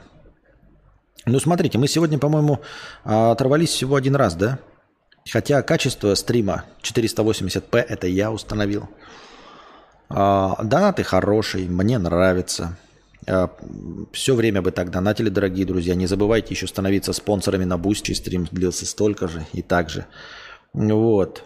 А, Откровенно обрывался стрим только один раз. Я думаю, что звук, э, ну то есть просадочки, наверное, были, но звук все равно не проседал, кроме этого одного раза. Э, пока жить можно. Э, в принципе, я не стремлюсь к какой-то особенной картинке. Я все равно стремлюсь к тому, чтобы вести разговорный подкаст. Поэтому мне все нравится. Если вас все устраивает, 480p, при этом звук хороший. Звук я урезать не стал. 2500 килобит в секунду. С горем пополам терпим, терпим, даже ноутбук не перегревается.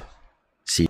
В межподкасте задавайте свои самые-самые лучшие вопросы, чтобы я ответил на них а, в следующем стриме и лучшую тему выбрал, как сегодня, ну или тому интересную, ну или просто хайповую тему выбрал, вынес ее в заголовок на Бусти. Спонсорство на Бусти – это ваша поддержка канала. А, контента никакого я теперь не обещаю, влогов не будет, я об этом записывал телегу потому что это, скорее всего, не мое абсолютно. Я не смогу выпускать влоги на регулярной основе, а один, единичные блоги никому не нужны. Весь контент на Ютубе строится за счет регулярности, потому что я не смогу. Это слишком все сложно для меня. Так что вот. И поддержка ваша заключается в том, что держать, то вы можете подписаться на Бусти, с вас регулярно будет сниматься денежка раз в месяц и ваш вклад учитывается в хорошем настроении. При достижении 300 подписчиков там станет полторы тысячи хорошего настроения в начале каждого стрима. Ну, наверное. Оплачиваемый, оплачиваемый душнило 10 долларов. Кадавр, расскажи, как кинуть жену, если заебала. Я понятия не имею. Здоровья, детишек побольше и всего-всего. И тебе спасибо и тоже всего хорошего. Колхозник, Славка, Славка 50 рублей. Колхозник, тебе просто повезло. Что бы ни говорили в чате, но ты выполнил мужскую мечту. Молотка, ну, не могу тебе ответить тем, что я тебя тоже целую, Ванус, но э, приятнейших тебе ощущений всегда. Дошла очередь. Как минимум на таком же уровне качества технического мы можем его проводить, я думаю. Костали рецепты. А Стаса по обзору. Нанимать маркетолога ты должен быть на голову выше, чтобы понимать, что требовать с него. Вот видите, какое мнение. Если вы с ним не согласны, дорогие друзья, пишите ваши очень важные простыни насчет таргетологии и насчет э, SEO в э, донатах. Еще раз, Пупочек пишет, не ищи таргетологов, они как строители один в один. Чтобы понимать маркетолога, ты должен быть на голову выше – чтобы понимать, что требовать с него. То есть мне ничем это не поможет. И вот есть такое мнение у Пупочека, что вообще маркетолога и таргетолога искать не надо. Поняли? А дружи кадабр. А, надеюсь, тем не менее, а, я прощаюсь с вами. Держитесь там. Вам всего доброго, хорошего настроения.